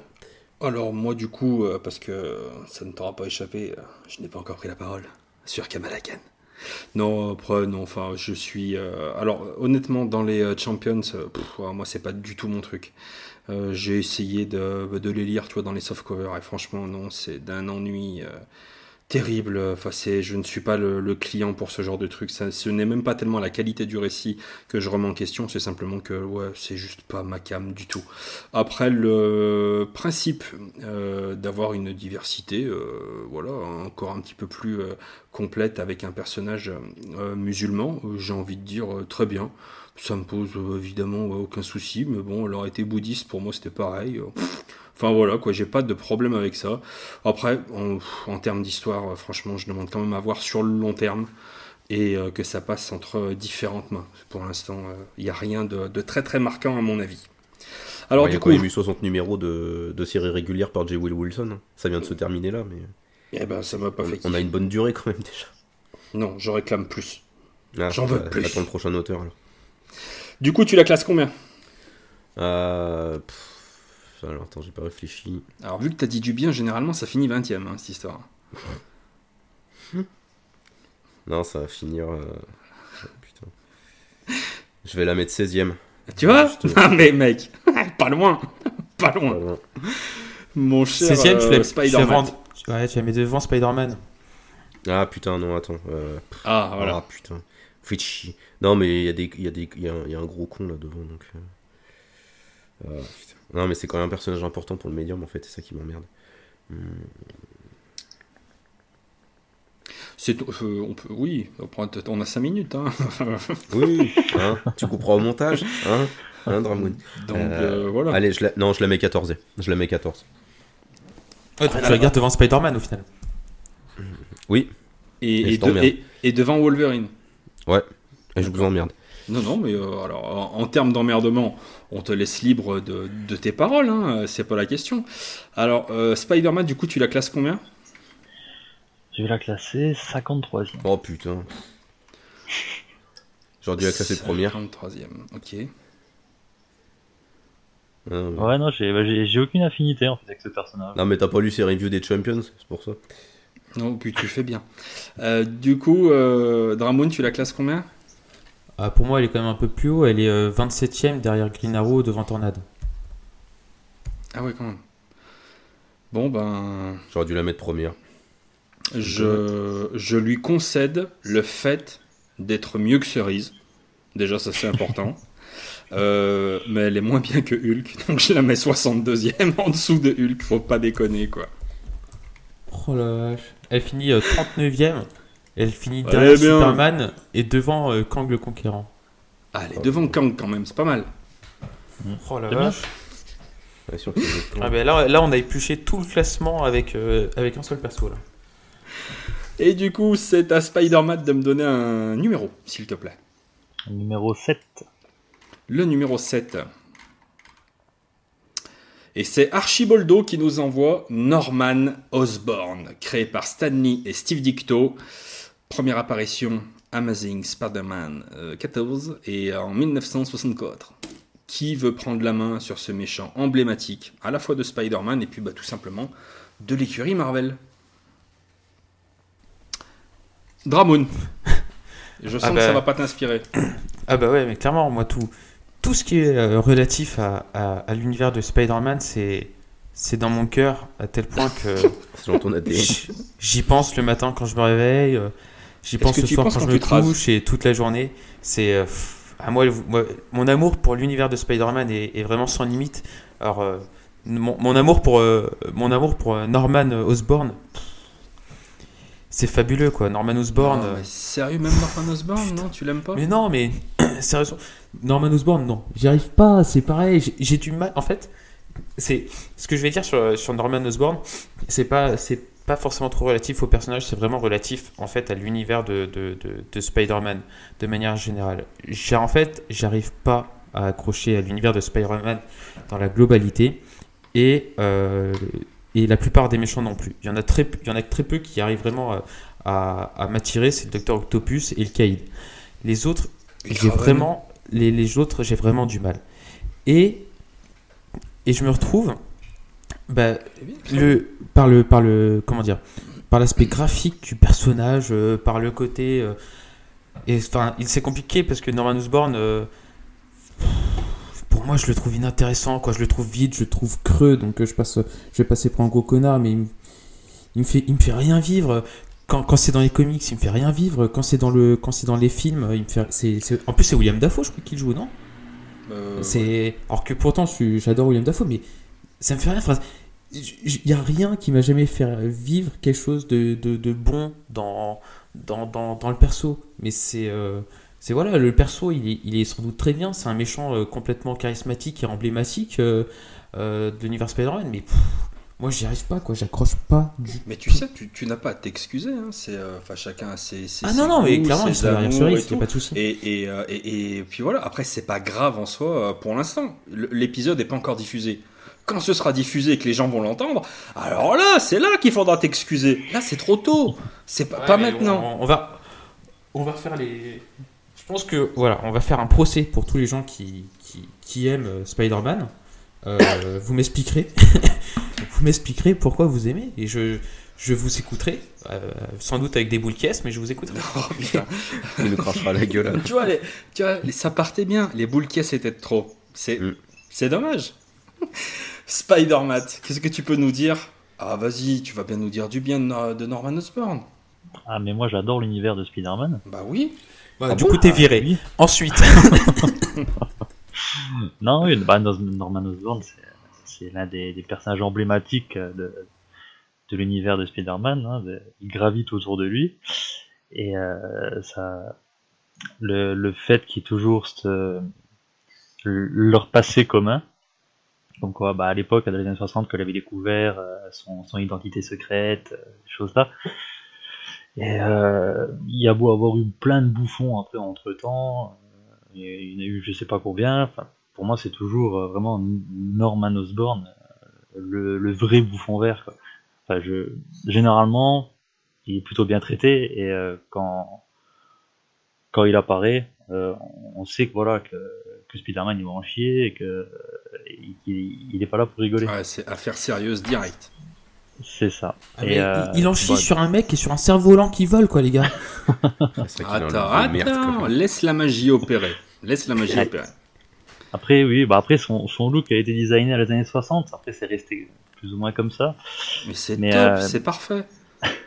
non, mais bah, y a aussi... le look des méchants des, de Spider-Man, de toute façon, c'est ah non, mais écoutez, là, les, là, non, là, je vais être dans l'insulte. Écoutez les trous du cul, ça suffit maintenant. Hein. Le jeunisme, il y en a marre. Hein. Bon, euh, vous laissez parler Spider-Man, il dit de très belles choses sur Norman Osborn. Et après, euh, voilà. Hein. Euh, non, mais dis donc, comment ça, le look, il est pas bon? Bah attention, hein, ça va tomber. Vas-y, Spider-Man. Merci bien. et, oui, bah, après, il y a aussi tout l'aspect schizophrénie hein, qui, est, qui est propre au personnage. Euh, voilà, double personnalité, euh, on ne sait jamais vraiment euh, si dans quel état d'esprit il est. Mais ouais, non, franchement, c'est un personnage vraiment que j'apprécie beaucoup. C'est vraiment un, vilain majeur de l'univers de, de Spidey. Mais grave, mais de Marvel de Marvel en ah général. Ah oui, de, Marvel en général. Mais attends, mais tu, si tu regardes l'histoire des comics, l'histoire de Marvel, Norman Osborn, la mort de Gwen Stacy, la mort de Norman Osborn quand il prend son, euh, son planeur et c'est pas un cerf-volant, connard, euh, dans, dans, dans, dans le buste. Mais c'est juste incroyablement mythique. Le mec, quand il arrive, on sait qui va faire trembler sur ses bases Spider-Man. Si on vient sur des trucs un petit peu plus récents, style euh, euh, post-Civil War, Dark Reign, où on voit la, réhabilitation d'une certaine manière, d'une manière euh, bah, de putassière, de véritable petite salope qu'il est, mais la réhabilitation de Norman Osborn, sa montée, sa prise du pouvoir, les, les Dark Avengers, mais ça envoie du lourd, et que finalement, eh ben, celui qui fait euh, qui, qui, qui, lui fait chuter tout son plan, c'est lui-même. C'est encore une fois, non, tu baisses ce doigt, Dramoun, je ne te donnerai pas la parole. C'est encore une fois, non, ce doigt aussi, tu le baisses. c'est tout simplement euh, merveilleux. Moi, après, de la même manière que quand on évoque Galactus, le surfeur d'argent, ce genre de choses, euh, moi, Norman Osborn, ne me demandez pas de mal le classer. C'est un personnage historiquement absolument incroyable pour Marvel et qui a encore à l'heure aujourd'hui euh, un personnage mais que, je, mais que je respecte. Bon, quand j'achète les derniers softcovers, et que je vois euh, Papy Norman avec un symbiote euh, de carnage sur la gueule. Là, je souffre, tu vois. Mon petit cœur de fanboy, euh, il dit à un moment donné, mais t'as as été trop loin, tu vois. Non, non, ça, ça, ne va pas. J'espère que dans le le futur, l'avenir, on va revenir à des trucs un petit peu plus sensés, pas forcément énormément exotiques, voilà. Il n'y a pas besoin d'en rajouter sur Norman Osborn il, est euh, en lui-même déjà, il est suffisant. Il n'y a pas besoin d'aller me rajouter je sais pas quoi. D'accord? Et son look, il est très bien. Il est magnifique. Je t'écoute, Dramon. Euh, moi, c'est juste une petite question, parce que du coup, on, vous parlait vachement de Norman Osborn en tant que, en tant que bouffon vert. Euh, et le bouffon vert, il a, il a quand même eu 50 000, 50 000 identités dans, dans l'histoire des comics. Est-ce qu'aujourd'hui, Norman Osborn, c'est encore le bouffon vert ou pas? C'est le bouffon rouge. C'est le bouffon rouge maintenant Ouais, ouais changé de couleur. La fusion avec Carnage. Ouais, non, mais voilà, vous voyez, ça, ça non, ça fait rire tout de suite. Non, mais ça, non, mais non, je, me posais la question parce que, comme je disais, moi j'ai stoppé, j'ai stoppé il y a, maintenant il y a plusieurs, il y a pas mal de temps. Donc c'est vrai euh, que. la naissance, t'as stoppé, mon vieux. C'était foutu dans le berceau, Spider-Man, pour toi, c'était mort. Et du coup, c'est vrai que je me, je me posais la question parce que c'est vrai que euh, là-dessus, sur toutes les sur toutes les interprétations du bouffon vert qu'il y a eu, ça reste euh, celle où tout le monde est unanime que c'est la meilleure. Et donc du coup, je me suis posé la question s'il avait euh, s'il avait remis sous ce du coup sous, sous cette identité-là du coup. Moi, j'ai beaucoup aimé aussi Harry Osborn hein, en tant que bouffon vert. Là, c'est pareil, mais c'est une question, c'est une question d'époque. C'est euh, les Nova de quand j'avais 12 ou 14 ans, voilà, c'était Harry Osborne, tu vois Harry mourir, enfin c'était, oh, c'était incroyable en tant que lecteur à l'époque de suivre ça tous les mois. C'est vraiment des, des, souvenirs merveilleux. Bien sûr que si je les relis maintenant ces épisodes, euh, bien sûr que ça a pris un coup de vieux, mais c'est la, la valeur historique, la valeur émotionnelle que je juge, et, euh, et c'est un personnage que j'aime beaucoup, quoi qu'il arrive. Et Norman Osborn, il n'a pas besoin d'être déguisé en bouffon vert pour inspirer la peur quand il mm, est aux commandes des, Thunderbolts, quand il dirige euh, après le, Shield. Il n'a pas son costume. Hein, euh, le Hammer. Euh, exactement, le Hammer. Ça pète, hein. Ça pète. Simon, je crois que je t'ai pas filé la parole sur, sur Norman. oh non, putain, non, hein. sois tendre. Hein. Attention. Non, mais de toute façon, vous avez déjà tout dit. Euh, moi, du coup, contrairement à toi, j'ai, enfin, je rejoins Mathieu là-dessus, on en avait déjà discuté. Je trouve que euh, l'idée de la fin du run de Dan Slott sur Speedy est vachement cool avec euh, le, cette espèce de. Enfin, c'est Norman qui pète un câble et qui va encore plus loin dans sa folie, et du coup qui fusionne et qui devient le bouffon rouge. je trouve que c'est une super bonne idée parce que le mec a, vraiment fumé son câble à un point juste pas possible. Mais je suis d'accord avec vous, enfin, Norman, de toute façon, c'est un méchant. je pense qu'avec Doc Ock, c'est les deux méchants Enfin, ouais, c'est les deux méchants euh, indétrônables de Spider-Man. Enfin, ils sont vraiment, ils sont excellents tous les deux. Et euh, euh Norman Osborn, il est flippant quoi. Enfin, bon, je suis pas fan de la période Dark Reign, mais quand il a la tête du Hammer, euh, c'est, enfin, c'est juste ouf quoi. Enfin, ce qu'il fait, ce qu'il mm. arrive à faire. Puis bon, les mecs, ils sont quand même cons quoi. Ils filent le, poste à un, cinglé notoire. Donc bon, les présidents, des États-Unis à cette époque-là, c'est quand même un sacré con. Mais c'est bien amené, c'est bien amené. Oh, je, trouve pas que non, je trouve pas que ce soit bien amené quand même, c'est quand oh, même un peu écrit avec le cul. Mais... Non, mais non, ne l'écoutez pas, il est dur. Mais, c'était très bien. Bref, euh, mais Norman Osborn c'est un méchant majeur, mais, mais je préfère quand il est sous son volet euh, Norman, qu'on explore un peu ses conflits intérieurs, euh, qu'on explore son rapport à son identité du bouffon vert et tous ces trucs-là. Je trouve qu'il est plus intéressant sous cet angle-là que l'angle bouffon vert. Enfin, il a, enfin, excusez-moi les mecs, mais il a un costume de merde. oh là là, putain, ce look. Enfin, déjà, le bouffon vert, c'est une traduction de merde. Donc déjà, merci. Euh, mais il, putain, il est naze. Mais, mais Norman, euh, Norman, il est cool. Voilà, Norman Osborn, c'est un méchant. C'est un méchant hyper important, puis il est important dans l'histoire des comics, quoi. Tu peux pas le nier. Enfin, la mort de Gwen Stacy, c'est un événement majeur, quoi. Donc, euh, ah, c'est clair, un tournant. Donc du coup, pour cette raison, il finira 34 e Oh putain, mais quel connard. 34ème, c'est, ça donne quoi? Ah non, je sais pas, j'ai dit un nombre au pif. D'accord, bah 34ème, Oh derrière là James là Gordon et devant Shazam. Ok, bah je le mets pas 34ème alors. Attends un peu. Euh, du coup, je le mets. euh, comme vous avez été des gros connards. C'est Kamala Khan. Hein Euh, Ah, comme vous avez été je- des gros connards avec Kamala Khan, je vais le mettre. Non, hein, c'est une, c'est une je question vais de le goût. mettre 42ème. Tiens, Tu vois, la, Voilà. la, la vengeance 42e? ne pas. Ouais. Non, 43 Attendez, au final-. Vous vous foutez, vous foutez de ma gueule, etc. Euh, ouais, 43ème, mais moi je le fous euh, 44ème. hein. Je le Ah. fous euh, derrière, euh, derrière Lex Luthor et, de- et devant. euh, Devant Doctor toi, Strange. tu le classes avec, Ah, euh, avec, tes, avec tes goûts. Et c'est je le euh, classe avec ma- à moi, fait je le classe avec ma euh, haine. normal. Et, et l'autre, il le classe parce qu'il il a les boules sur Kamala Khan, tu vois. Je suis malade. Donc, euh, pff, on s'en branle, tu vois. On s'en Je suis branle. malade, vous auriez dû avoir pitié de moi. Bah, bien sûr, bien sûr. Tu me rappelleras le classement de Hulk hein, en parlant de pitié. hein. Donc, euh, Spider-Man, euh, tu le classes combien? Euh, 18ème, à la place du Kaïd. Oh là là. 18ème à la place du Caïd Ouais. Oh. Alors moi, je vais le mettre euh, en toute honnêteté, je le mets septième en dessous du Joker et en dessous du coup de Daredevil. il finit 28ème. Il finit derrière Tornade et devant Aquaman. Voilà. Eh ben, c'est bien dommage. Mais c'est la vie, c'est le jeu du top des comics, cette émission où on fait euh, tomber euh, plus qu'on honore hein, des personnages, hein, grosso modo. hein. Euh, Mais est-ce qu'on n'est pas arrivé dans, Oui. une, dans du trop. euh, comment dire dans du, dans du perso maintenant trop exploité? Parce que maintenant vous me dites que c'est devenu le bouffon rouge. Est-ce que c'est pas parce que. Est-ce qu'il est peut-être pas devenu trop, trop exploité Norman Osborn Bah, Et on- qui perd un peu son caractère, son Non. caractère exceptionnel, entre guillemets Moi, je renverrai à la vidéo de Chris qui explique pourquoi il n'aime pas Spider-Man. Et euh, voilà. Et, et juste cette vidéo-là, pour moi, elle explique en fait pourquoi ces dernières années, je me détourne du personnage.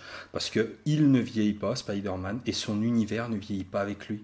À un moment donné, Norman Osborn, il était mort, il est revenu, maintenant c'est le petit-fils, c'est le machin. À un moment donné, putain, ça a trop la gueule à Dallas, ça me saoule. C'est pas mon délire. Au bout d'un moment, euh, c'est bien trop. chez Marvel, en même temps. c'est- Ouais, mais. Ouais, Ah, mais... Les X-Men c'était pareil dans les années euh, 80, faites. Non, non, ouais, mais c'est. Oui, mais tu On c'est- en c'est- de Madeleine Free. C'est, c'est- encore une fois, c'est su- suivant les époques et l'approche que tu peux avoir sur, euh, sur le personnage. Moi, j'ai kiffé Spider-Man, tu vois, dans les années 80, 90. Je le trouvais merveilleux. Et euh, tu, le, tu vois, je, je- je le lis maintenant et j'ai l'impression qu'il n'y a rien qu'à bouger, quoi. Et le peu de choses qui avaient bougé, c'est cassé, ça revient, c'est. Ça me saoule. Ça me saoule. J'ai plus envie euh, de, lire du Spider-Man maintenant. Je trouve c'est. euh, je comprends que ça puisse plaire. Tu vois, comme tout à l'heure, ce que vous disiez euh, sur le, truc de Dan Slott, je comprends que ça puisse plaire. Je ne dis pas que c'est pas bon. Je dis juste que je ne suis plus la cible. Voilà. Dramoun, tu veux dire quelque chose? Est-ce que c'est pas parce que justement comme tu dis peut-être que tous les gens qui ont connu Spider-Man dans les années euh, 80, 90, début des années 2000 euh, s'y retrouvent beaucoup moins dans le personnage maintenant que euh, beaucoup beaucoup de personnes euh, se retrouvent enfin se retrouvaient beaucoup plus euh, notamment dans, Ultimate Spider-Man est-ce que c'est pas est-ce que si les gens ils ont pas dérivé vers Ultimate Spider-Man c'était justement pour retrouver ce qu'ils aimaient dans le personnage dans les années 90 Peut-être.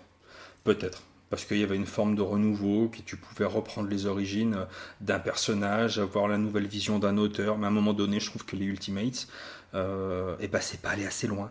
Ça aurait mérité euh, d'a- d'a- d'aller euh, plus loin. Vous voyez, moi, quand j'entends par exemple que Donny Cates, qui est pour moi un auteur qui euh, ose, il a, voilà, il ose, il, il- voilà, il n'hésite pas à enfoncer des portes et à, produire du contenu.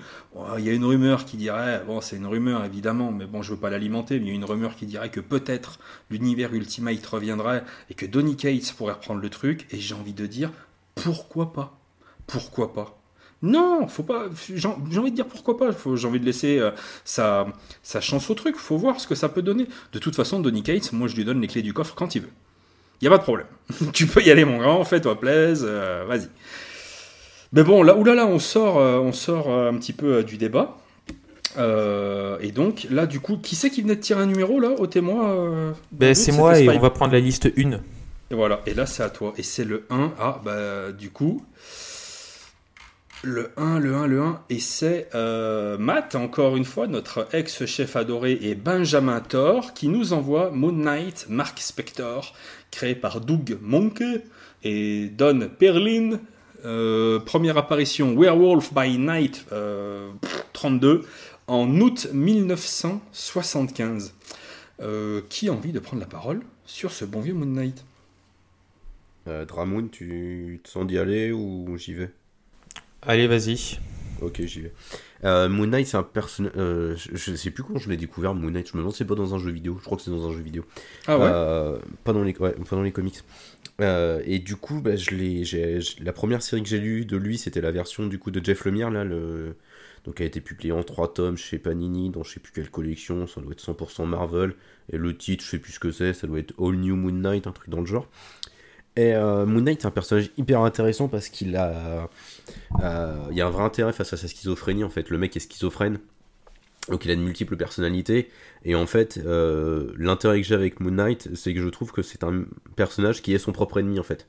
Il doit plus lutter contre lui-même et contre bah, toutes les, tous les problèmes de sa schizophrénie que contre d'autres méchants. Parce qu'en fait, classiquement, Moon Knight, dans les histoires qui sont contées sur lui, il n'a pas vraiment de méchants attitrés. En fait, il fait des enquêtes, il fait des patrouilles. Et en fait, on le voit plus se débattre avec sa ses personnalités multiples et tout le bordel qu'il y a dans sa tête euh, qu'avec des mecs. Et euh, du coup, je trouve que ça donne un vrai intérêt, une vraie substance et un truc assez inédit euh, au personnage.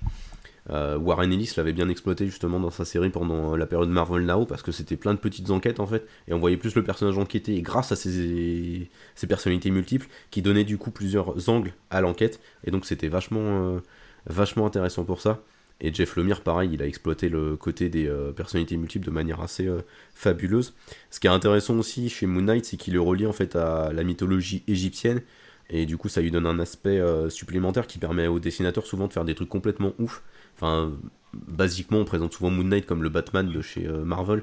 C'est quand même beaucoup plus que ça parce que lui, c'est vraiment un timbré, un timbré assumé. Donc c'est, un personnage qui, c'est un personnage que j'aime bien.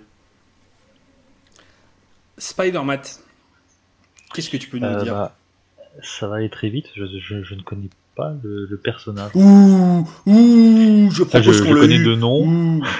Et ça bosse sur J'ai- lescomics.fr. Putain, quel homme. J'ai lu, euh, j'ai lu quelques histoires euh, sur lui. De, de mémoire, ce que j'ai lu, ça m'avait, j'avais trouvé ça plutôt cool sur le coup.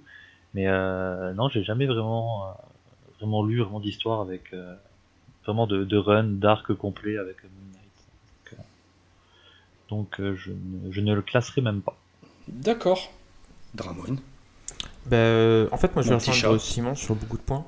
En fait, j'étais en train de chercher le premier récit où j'avais vu euh, apparaître Moon Knight parce que euh, je, me, je me souvenais l'avoir vu dans un, dans, un, dans, dans un event.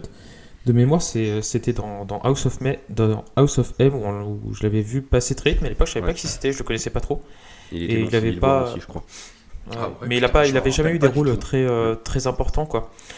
Et du coup, euh, je m'étais penché sur le personnage un peu d'une manière euh, complètement conne, c'est que euh, j'étais tombé sur euh, comment dire, j'étais tombé sur un article qui disait que Moon Knight c'était un peu comment dire, c'était un peu le côté Batman de, enfin c'était le Batman de Marvel parce que c'était l'époque Warren Ellis et que comme disait Simon, il y avait des petites histoires qui étaient un peu en quête. Et donc du coup, je m'étais, je m'étais intéressé au personnage euh, par ça et que j'aimais beaucoup. Enfin, j'aime beaucoup. euh, je suis plutôt fan de Warren Ellis, moi. Et j'ai découvert euh, le personnage comme ça et ça a strictement rien à voir avec euh, avec Batman.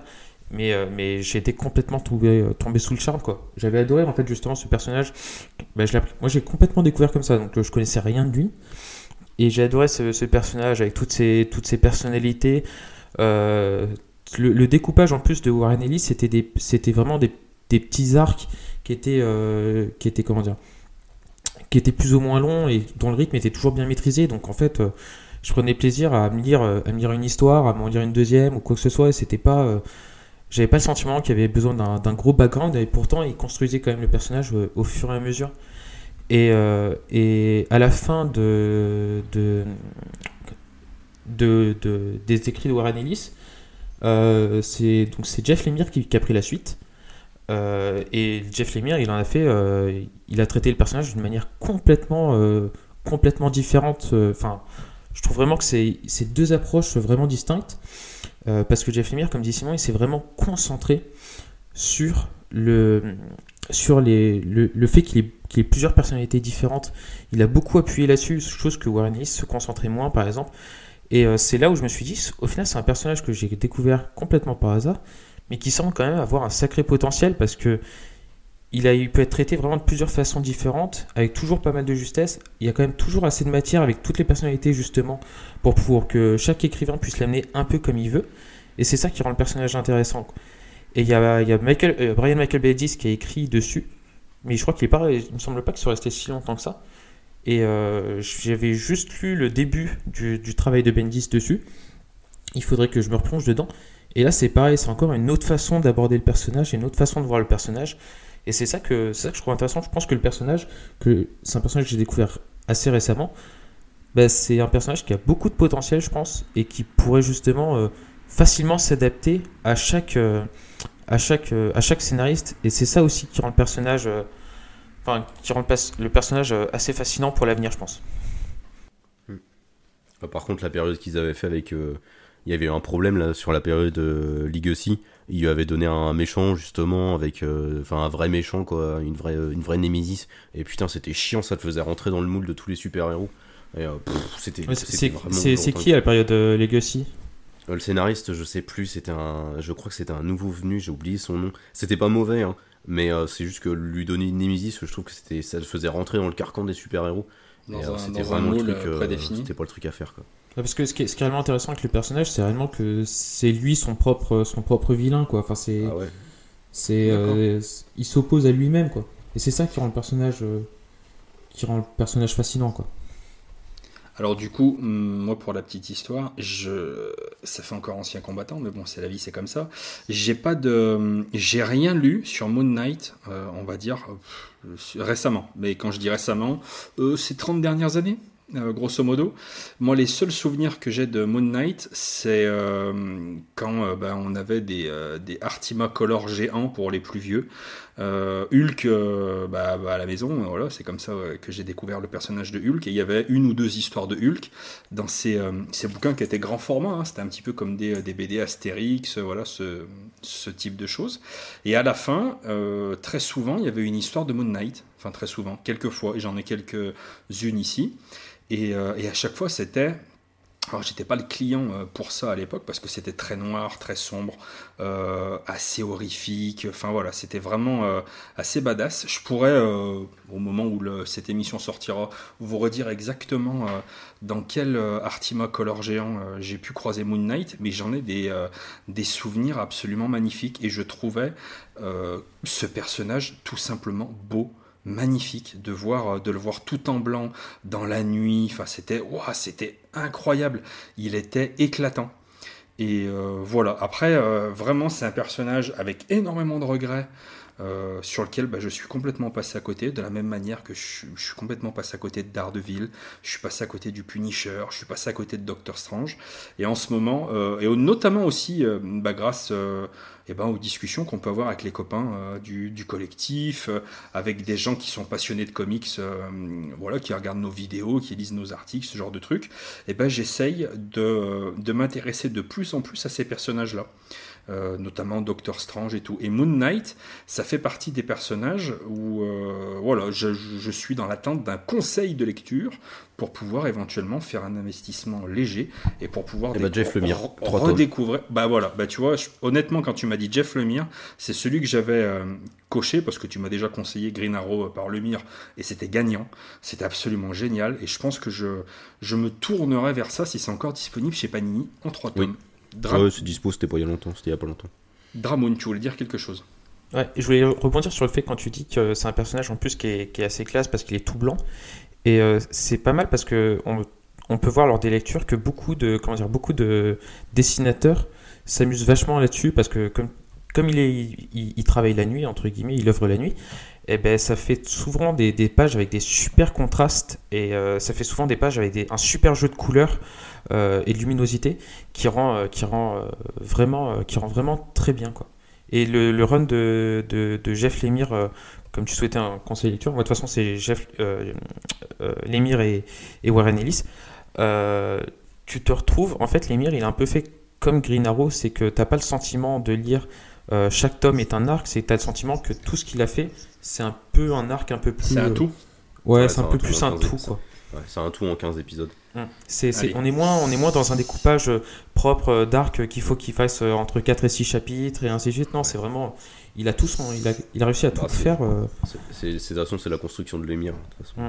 Ouais, c'est, une construction, c'est une construction qui est, qui est vraiment bien parce que dans ces, dans ces derniers runs sur les super-héros, que ce soit euh, Green Arrow et, et, euh, Moon Knight, c'est qu'on n'a pas le sentiment d'avoir un truc qui est, qui est coupé avec vraiment les mêmes codes scénaristiques, avec euh, euh, du 6 chapitres, avec acte 1, acte 2, acte 3, conclusion, enfin des trucs comme ça. C'est vraiment. euh, il laisse suivre son cours, on a vraiment un grand tout, un ensemble. et c'est ça qui rend le truc, c'est qu'il installe tout et on n'a pas le sentiment d'être. de, que, que toutes les problématiques doivent être réglées, boum, dans les 22 dernières pages, sinon l'arc se tient pas, quoi. Non, c'est, il peut prendre son temps et il peut vraiment placer tout ce qu'il veut, quoi. C'est ça qui rend son, son run à chaque fois plutôt, plutôt bon dans, dans ses récents travaux sur les super-héros, je trouve. Je suis convaincu et euh, bon, bah, c'est sûr et certain, alors pas forcément ce mois-ci, mais dans les euh, semaines, mois à venir, je vais, euh, vais m'y intéresser et je ne manquerai pas de vous le dire sur Twitter, Facebook, à quel moment bah, je vais me lancer dans la découverte du Moon Knight, de Lemire et ensuite de Warren Ellis. Et vous voyez, ça c'est, alors juste une petite réflexion personnelle avant de poursuivre, c'est aussi ça, vous voyez, les comics, les comics.fr, voilà, et un petit peu l'idée qu'on essaye de, de véhiculer, c'est que on n'a pas besoin euh, de spécialistes des comics, on a besoin de lecteurs, de passionnés, euh, de gens qui aiment tout simplement euh, bah, écouter les gens en parler, savoir écouter des conseils, savoir aussi en donner, et puis tout simplement des fois laisser sa chance à, un copain, un comics, à un auteur, et bah de nous conquérir sur quelque chose. Je pense que c'est aussi pour ça que j'aime énormément les comics, parce que ça force à garder l'esprit ouvert. Et, euh, et voilà, et de, de faire preuve aussi de beaucoup d'humilité par rapport à l'histoire de ce média qui est tout simplement gigantesque. Mon cher Simon, mon très cher euh, Grincheux, c'est à toi de nous donner le neuvième et dernier numéro, et ensuite nous passerons au choix du roi. On a pas- tu veux choix. pas, tu On veux pas qu'on classe Moon Knight. Mais avant ou on s'en fout, il est promis, on l'a compris. euh, voilà, c'est tout, il est meilleur. Non, j'ai omis de le classer. J'étais parti dans mon délire dithyrambique et je vous prie de m'excuser. Et on peut le classer si vous voulez. Je vais m'abstenir parce que j'ai de trop vieux souvenirs sur Moon Knight et je pense que ça reflèterait pas la réalité. Je vais vous laisser la main, messieurs. Alors moi, je le mets, euh, je le mets 24e devant Sentry. 24. Ah bah, moi, je suis beaucoup plus généreux. Moi, je le mets 13ème. Je le mets euh, devant, euh, devant Venom derrière Galactus parce que je trouve qu'il a vraiment un, il a vraiment un gros potentiel. Quoi. Ah Euh, Spider-Man, je, je présume que tu, que tu le classes pas du coup Parce non, que tu disais. pas assez de choses. euh, ouais. Parce Ça te donne finit, envie aussi? Euh, Euh, oui, bah moi je, sais que j'ai déjà vu des choses sur, euh, sur Moon Knight et que j'avais aimé, mais ça pareil, ça fait, ça fait des années. C'était peut-être perdu euh, dans, dans un kiosque euh, comme ça, j'ai j'ai lu au, au détour de certaines pages, mais, euh, mais je m'y suis jamais vraiment intéressé en fait. Mais oui, il faudrait aussi que je m'y mette. Alors, euh, juste avant de, de, de donner le classement final, si je dis pas de bêtises, je crois qu'on a trois mots qui sont tombés sur quatre. C'est une bonne question. Ouais, je vous le dis, il y a trois mots sur quatre qui sont tombés. Ouais. Si, si, si, il y a une histoire de traiteur, il y a une histoire, euh, voilà. Et, et il nous manque un mot, et il nous manque un mot. Alors, il finit combien, euh, notre cher... bah, il finit 18 ou 19, donc euh, c'est choix à l'invité. Ouais. Alors, 18 ou 19, euh, Moon Knight?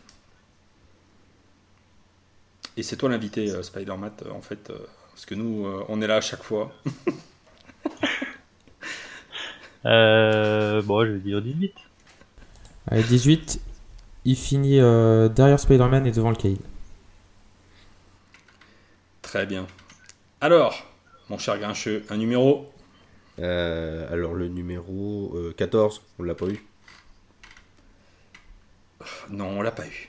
Ah. Et c'est JC, notre très cher Kit Fisto, qui nous envoie à classer le seul, l'unique, le plus grand, Tony Stark, Iron Man, Oh créé par Stan Lee, Jack Kirby, Larry Lieber et Don Heck, première apparition dans Tales of Suspense numéro 1 en mars 1963. Motherfucker, qui veut prendre la main sur Tony Stark? Merci messieurs, vous êtes tellement ce bouillants ce soir. vous Ah, c'est chaud. C'est chaud, ça fait peur. Attends, je prends la main comme ça. je- Comme ça, vous allez pouvoir être dithyrambique après. Oui, parce que euh, évidemment, euh, voilà, lui tu vas le défoncer quoi. Allez, vas-y, pète lui Non, ses c'est petites que- jambes. c'est- c'est c'est pas que je vais le défoncer, c'est juste que j'en ai rien à foutre. Oh là là En fait, non, alors je vais, je vais être honnête. J'adore Iron Man pour un truc tout con, c'est les armures. Je- depuis, que je, depuis que je suis tout petit, j'aime les mechas, j'aime les robots.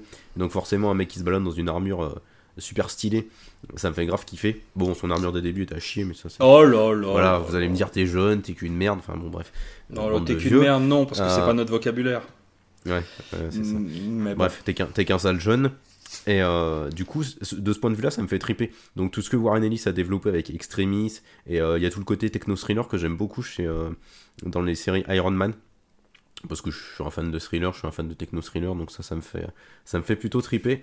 Mais par contre, j'ai, enfin, j'ai- c'est pas que j'ai des gros problèmes avec Tony Stark, mais je trouve pas le personnage de Tony, de Tony Stark très intéressant, en tous les cas, pas ces dernières années. Il était intéressant quand il avait ses problèmes d'alcoolisme. Euh, il l'est beaucoup moins euh, maintenant, je trouve.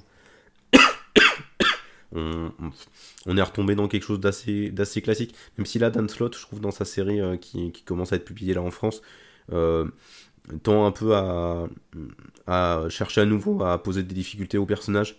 Donc j'attends de voir où il va, mais c'est plutôt là-dessus, c'est plutôt intéressant. Mais je trouve que ces dernières années, le personnage, il s'est un peu, il s'est un peu cassé la gueule.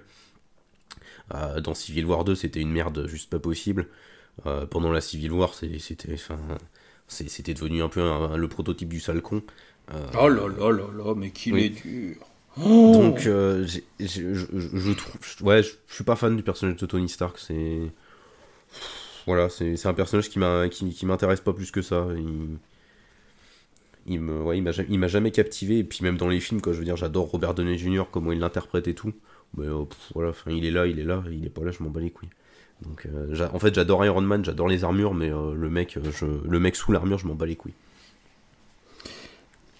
Merci. Spider-Man, qu'est-ce que tu peux nous dire?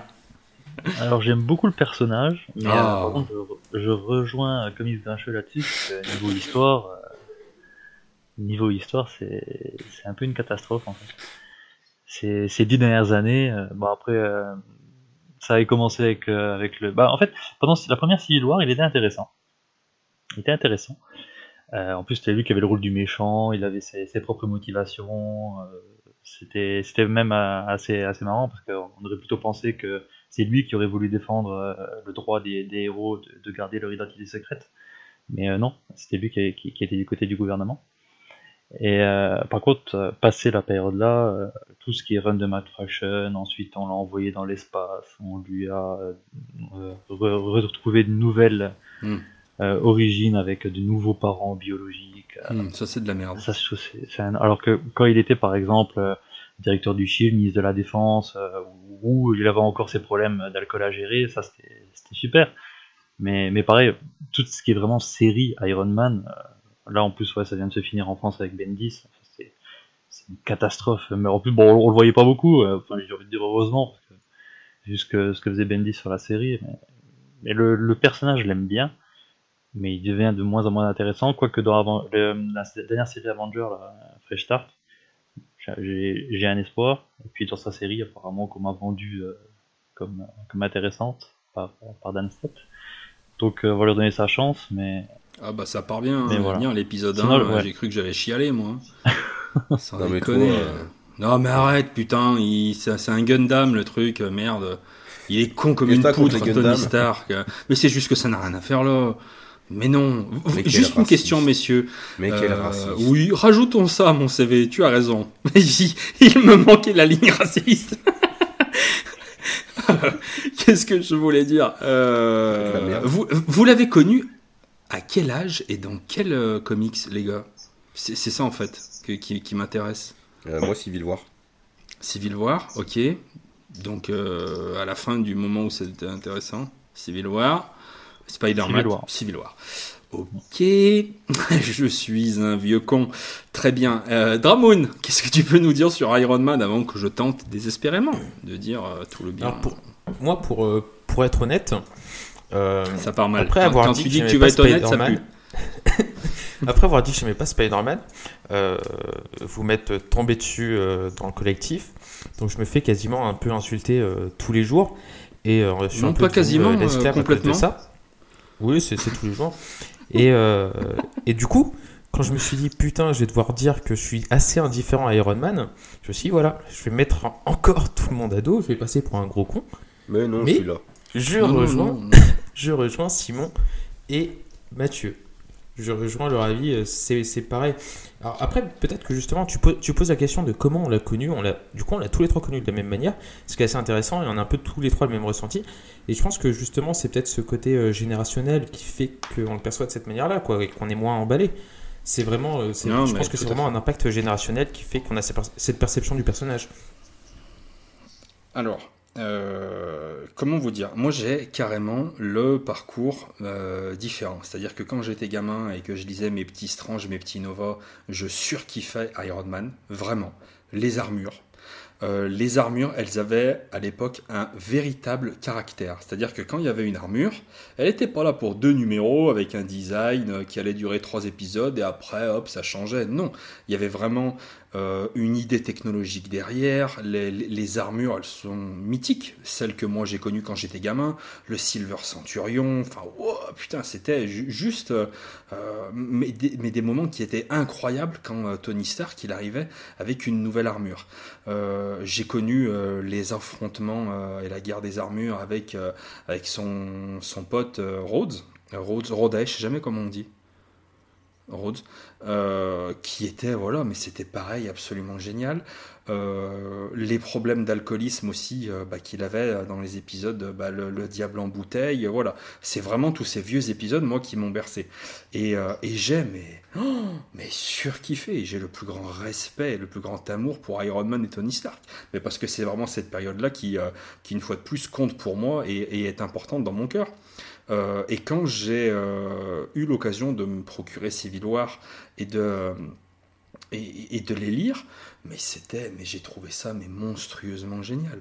De voir la transformation lente mais euh, argumentée du personnage, comment il allait euh, s'enfermer ben, dans une posture dégueulasse, mais pour une cause qui lui semblait juste. Et, et qui était motivée par des événements extérieurs. Et il pensait vraiment faire le bien autour de lui. Et, c'était, mais Civil War, pour moi, le 1, c'est tout simplement prodigieux. J'ai surkiffé ces, euh, en termes de dessin, en termes de ce que vous voulez, mais Civil War, pour moi, c'est une de mes, de mes plus belles claques de, de- ces 20 dernières années. C'était merveilleux à lire.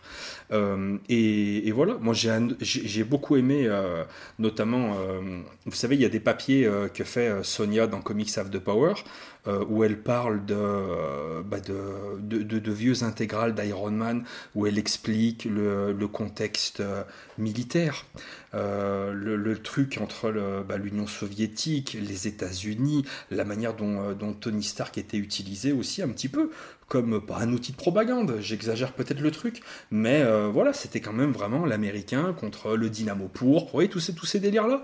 Et, et forcément, ça, c'était euh, absolument génial. Et en revanche, post-Civil War, où bah, assez rapidement j'ai arrêté de lire du Iron Man parce que, une fois de plus, j'étais pas tellement.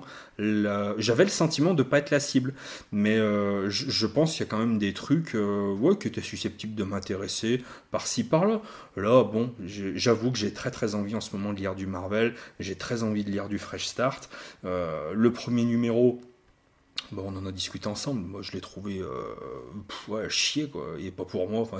Déjà que j'aimais pas Dan Slott, mais enfin là, ouais, bon, vas-y, continue à faire caca sur ma jeunesse, Dan. On ne dira rien, c'est pas grave. Hein, pour t'en est, fais-toi plaise. Défec, ma poule. Euh, mais bon, on va voir dans le temps. On va voir dans le temps. Il faut laisser une chance au truc. Et puis voilà. non, mais si Après, t'as si t'as euh, si t'as pas aimé dès le premier numéro, t'aimeras pas la suite. Hein.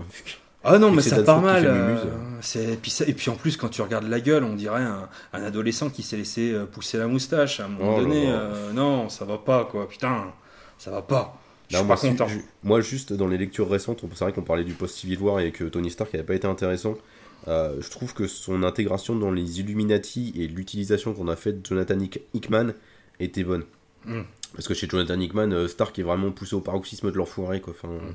C'est vraiment le mec pragmatique euh, qui a une idée en tête et qui veut sauver, mais tu sens quand même qu'il a pas toujours toutes les couilles pour le faire. Donc euh, il se repose un peu beaucoup quand même sur des mecs comme Namor ou Black Panther. Donc je trouve que Hickman en faisait une très bonne utilisation à ce niveau-là. Et puis là, alors, mais juste petite parenthèse, l'armure Hulkbuster, la première du nom, Oui. que j'ai vue dans les pages de Strange. Oh Oh putain La- Vous vous rendez compte la surprise du petit gamin qui a pas internet, qui va chez son marchand de journaux et qui voit la Hulkbuster Mais il envoyait du lourd, du lourd. Voilà, c'est tout. C'est vrai que c'est, euh, c'est intéressant ce que tu dis aussi sur euh, les armures. En fait, c'était jusqu'à Extremis et ensuite la dernière qu'il avait eue, la Bleeding Edge, l'armure qui était stockée dans ses os et qui recouvrait euh, sa peau. Parce que là encore, ça allait. euh, On avait toujours eu une nouvelle armure, c'était un peu un événement. Et à partir de celle-là, c'est devenu la foire à la saucisse. Et euh, une catastrophe. C'est, euh, Bendis, il a sorti l'armure ultime euh, qui regroupait toutes les armures et hop, c'était fini. Là, Ouais, c'était- Ouais, non, mais non. à faut- partir de ce moment-là, il n'y avait plus le côté armure. Enfin, moi, j'ai trouvé que voilà, il n'y avait plus le côté armure innovante. Ah, puis le, le côté armure, arme, enfin, ça parle. Ça parle à, au, au petit garçon ou à la petite fille qui aime la bagarre. euh, voilà, bon, forcément, tu vois, c'est des trucs euh, qui, plaisent énormément. Mais si tu vas trop loin et que tu fais des armures euh, toutes les trois semaines qui sont énormes, qui ont jamais le même look, t'as pas le temps de t'attacher. Tu vois, quand tu regardes chez les vieux lecteurs, t'as un attachement pour les vieilles armures. Pour toutes. Même la- l'armure grise qui était toute niquée, je la trouve attachante. Parce que, L'armure avec le nez aussi. Ouais, vous êtes vraiment matérialiste. avec le nez, non, non, mais il n'y avait pas de nez. euh, c'était, Ah, si, c'était- si, si. Non, c'était Frisano sur les couvertures des vieux Strange. Il y avait une armure avec un nez. Je demande la VAR. Je demande le replay. euh, je ne suis pas sûr. Je... Dites-le nous dans les commentaires. euh, est-ce qu'à un moment donné, elle avait un nez? Moi, pour moi, non. C'était sur les vieux Strange. C'était des, euh, des couvertures qui étaient faites. Alors, si je dis pas de bêtises, par Frisano ou Miton. Et, ils avaient, et l'un et l'autre, ou l'un ou l'autre, je ne sais plus, le mauvais goût de rajouter un nez. Et on aurait dit, je sais pas, la gueule de fer dans le magicien d'Oz, c'est affreux, quoi. bon, qu'est-ce que vous, est-ce que vous avez quelque chose à- de plus à rajouter Oh, puis alors les ennemis de Tony Stark, Fing Fang Foom, le mandarin, le mandarin, c'était merveilleux. Allez, je n'en dis pas plus, on le classe combien? Moi, je le classe 42e. Je le classe euh, sous Kamala Khan et devant Kang. Oh là là là là Ouais. là là. Ah, ah là, sous Kamala Khan, je sens la passe décisive à ton pote. hein. C'est pas bien. C'est pas bien. Ça se paiera. Moi je, vais, moi, je vais être une grosse pute. hein. Non, non, non. Ouais, mais si tu vas voir, dès qu'il va classe- dire qu'il le met sous Hulk, tu seras content. Classe avec ton cœur. Non, mais je m'en fous, euh, j'ai pas d'action chez Iron Man euh, ni euh, Stark Industries. Mais enfin bon. Je quand, quand vous voyez comment je me fais chier dessus quand je classe mal Superman, riez messieurs, mais vous allez en prendre la pleine gueule. Allez-y. hein. Je le, je le, je le mets 60ème. Ça va, 60ème. À la place de qui? Hein? 60ème, c'est euh, Devant c'est au-dessus de Hulk rouge. Ouais, devant Hulk rouge. Bah quand même, faut pas déconner. D'accord. Spider-Man, du coup, tu le mets combien? Moi, je classe vraiment voilà, en, en tant que personnage. Donc, euh, ce sera numéro 18. Ah, Que c'est un homme sain. On voit la, on voit la différence euh, de, de génération. les Ouais, deux, les deux connards qui en ont rien à foutre, les deux mecs qui sont. Non, mais c'est l'historique. Euh, moi, je vais le mettre euh, 14e à la place de Wolverine. Ah bah, il finit euh, 34ème. Ah, mais c'est une bonne place. Donc Oh, il finit sous Poison Ivy et devant Al Jordan. C'est un milieu de classement, hein, voilà. c'est bien, il est derrière Poison Ivy, c'est sa place. Les, les gens, les gens jugeront. Les gens jugeront, messieurs. Et je ne vous félicite pas. Néanmoins, nous sommes quasiment euh, à la fin de, de cette émission. Il reste le choix de l'invité et un mot n'est pas tombé. Mes frères, un mot n'est pas tombé. Euh, mon très cher Spider-Man, tu as la, la- la mission de nous euh, confier. Alors, à moi, c'est pas un problème de me confier un personnage, tu le vois bien. Mais le confier aux deux cons qui m'accompagnent tous les mois, c'est une épreuve. Ah mais il peut aussi pouvoir proposer un, un personnage qui passera sous cerise par exemple. hein, euh. Ah oui, oui, oui, euh, bah, tu peux proposer Crypto, tu peux... euh, euh, mon, mon très cher Spider-Man, quel personnage as-tu choisi de mettre entre les griffes euh, acérées euh, de Wallis et Futuna? Alors, j'ai choisi euh, Reed Richards, Très bien. leader des quatre fantastiques, père de, de famille, explorateur, génie. Enfin, moi je trouve que c'est vraiment un personnage intéressant avec vraiment plein de facettes euh, différentes. Euh, vraiment, euh, il essaie de conjuguer sa vie personnelle avec son, son obligation. Enfin, il, trouve qu'il a une obligation envers le monde de toujours améliorer les choses, trouver des solutions, découvrir. Et c'est lui à chaque fois qui, qui initie à chaque fois les, je trouve, les, les périodes explorateurs qu'il peut y avoir dans les quatre fantastiques. Euh, comme euh, par exemple avec sa, la, la, saga Une solution pour tout, euh, qui, était, qui était quand même super intéressante quand il, il, il, il, crée cette porte où il retrouve tous les Red Richards de dimensions différentes, mm. qui se retrouvent telle une communauté de, de jésuites à, à réfléchir aux, aux, solutions pour, pour améliorer l'univers. Une communauté de? De jésuites, ah, c'est les intellectuels chrétien. Bon, sauf que voilà, le côté christianisme, il n'est pas trop euh, mis en avant. Oui, mais on peut dire qu'il est rentré dans la science, un petit peu comme dans les ordres. Exactement, voilà. Et euh, non, franchement, voilà, c'est vraiment, un personnage que j'aime, que, que, j'aime tout particulièrement. Donc euh, voilà, je vais laisser la parole Est-ce bien nécessaire de laisser la parole Moi, je l'adore perso, hein, Oh, bah c'est bien, tu pourras le classer 33ème alors. C'est bien, mon grand. Mais je te félicite, dis donc. Je crois, que, je vais arrêter de participer à ça. Je pense que je vais faire mon podcast tout seul, moi. Ouais, ça s'appelle le Divan Comics, ton podcast tout seul. Et d'ailleurs, je vous encourage à l'écouter parce qu'il est super bien, euh, ton podcast. Voilà, quand euh, vous avez. Euh, tu sais que t'es vraiment un enfoiré. Non, il est bien. Me taille et derrière, il me fait un compliment. Non, non, mais il est, il, est, super bien ton podcast, sans déconner. Moi, tu sais quoi, voilà, quand j'ai un petit problème digestif ou je sens que j'ai un peu de mal, tu vois, d'aller à la selle pendant quelques jours. non, je déconne, il est génial. Mais en plus, t'es un enfoiré parce que tu veux pas m'inviter dans ton podcast. Peut-être parce que je suis trop con. c'est, effectivement, c'est, une piste de réflexion. Mais je vous encourage à aller écouter le Divan Comics. C'est très très bien parce que euh, à chaque fois, moi j'aime beaucoup le, principe que hum, tu prends un invité et puis voilà, vous parlez euh, vraiment de, de, bah, de, lui, de sa manière, de son rapport au médium et tout. Et je, non, je trouve ça génial. Et en plus, c'est pas vu. Donc euh, j'aime beaucoup ton émission et j'en rate pas une. Voilà, c'est tout. Merci, c'est gentil, c'est gentil. Je t'en prie, c'est 5 euros, mais je prends aussi des PayPal. Ok, je, je vais mettre sur ton Tipeee alors. Vas-y, mon grincheux. Dis-nous ah, Alors, Reed, euh, Reed c'est un personnage que j'aime beaucoup parce que c'est. Et 33ème du coup, pardon, excuse-moi. je trouve que c'est un génie, mais c'est un génie vachement auquel on arrive facilement à s'attacher. Euh, même quand Jonathan Hickman l'écrit dans Une solution pour euh, à tout, justement, bah, je trouve en fait, grâce aux 4 Fantastiques, grâce à ses enfants, grâce à Sue, il a ce côté très humain. Euh, toujours très terre à terre et très proche de considérations finalement assez, euh, assez simples. Et euh, c'est bien, en plus c'est rare chez Jonathan Hickman de voir un personnage comme ça. Parce que bon, Jonathan Hickman, il, écrit souvent les intellectuels comme vraiment des mecs perchés qui ont un peu rien à secouer de l'humanité. Et du coup, c'est vraiment bien pour ça. Et enfin, ouais, je trouve qu'il représente tout bien que la science peut, peut apporter à l'humanité. C'est vraiment quelqu'un, c'est un bienfaiteur, vraiment. C'est le bienfaiteur ultime, je trouve. Euh, en plus, il a un, enfin, je trouve que son pouvoir est super cool. Euh, rendre son corps élastique, moi, ça me, faisait, ça me, faisait, ça me faisait marrer quand j'étais petit parce que je trouve que les, enfin, les dessinateurs ils s'éclataient vraiment. Ils faisaient des planches, ils faisaient des pouces qui étaient complètement folle dingue. Et, euh, et, voilà, ouais, c'est un, ouais, un personnage qui est attachant. Lui et Sue, c'est vraiment, enfin, c'est un des couples iconiques de, de chez Marvel. Ils sont indissociables tous les deux. Euh, c'est vrai qu'au final, moi, le travail que j'ai le plus lu sur, euh, sur le personnage de Reed, bah, c'est ce qu'on a fait de Jonathan Hickman euh, dans les 4 Fantastiques, dans ses New Avengers, dans Time Runs Out et dans Secret Wars. Mais ouais, je trouve qu'il a vraiment. Ah, il a, ouais, il a quelque chose de, de terriblement humain, malgré tout, bah, toutes les capacités hors normes qu'il a. C'est le mec, je veux dire, c'est un des plus cerveaux les plus brillants de l'univers. il est capable de trouver, une, de trouver une solution à tout, mais pourtant, tout ce qu'il veut, bah, c'est tranquille et avoir être euh, au calme avec sa famille euh, dans leur immeuble et euh, pouvoir faire des découvertes. En fait, c'est ça que j'aime aussi chez le perso, c'est que c'est un explorateur vraiment pur. C'est quelqu'un qui va qui, n'est motivé que par l'instinct de la découverte, quoi. La curiosité, c'est que ça. C'est pas l'envie l'envie de créer des nouvelles choses, c'est l'envie de découvrir tout le temps, constamment.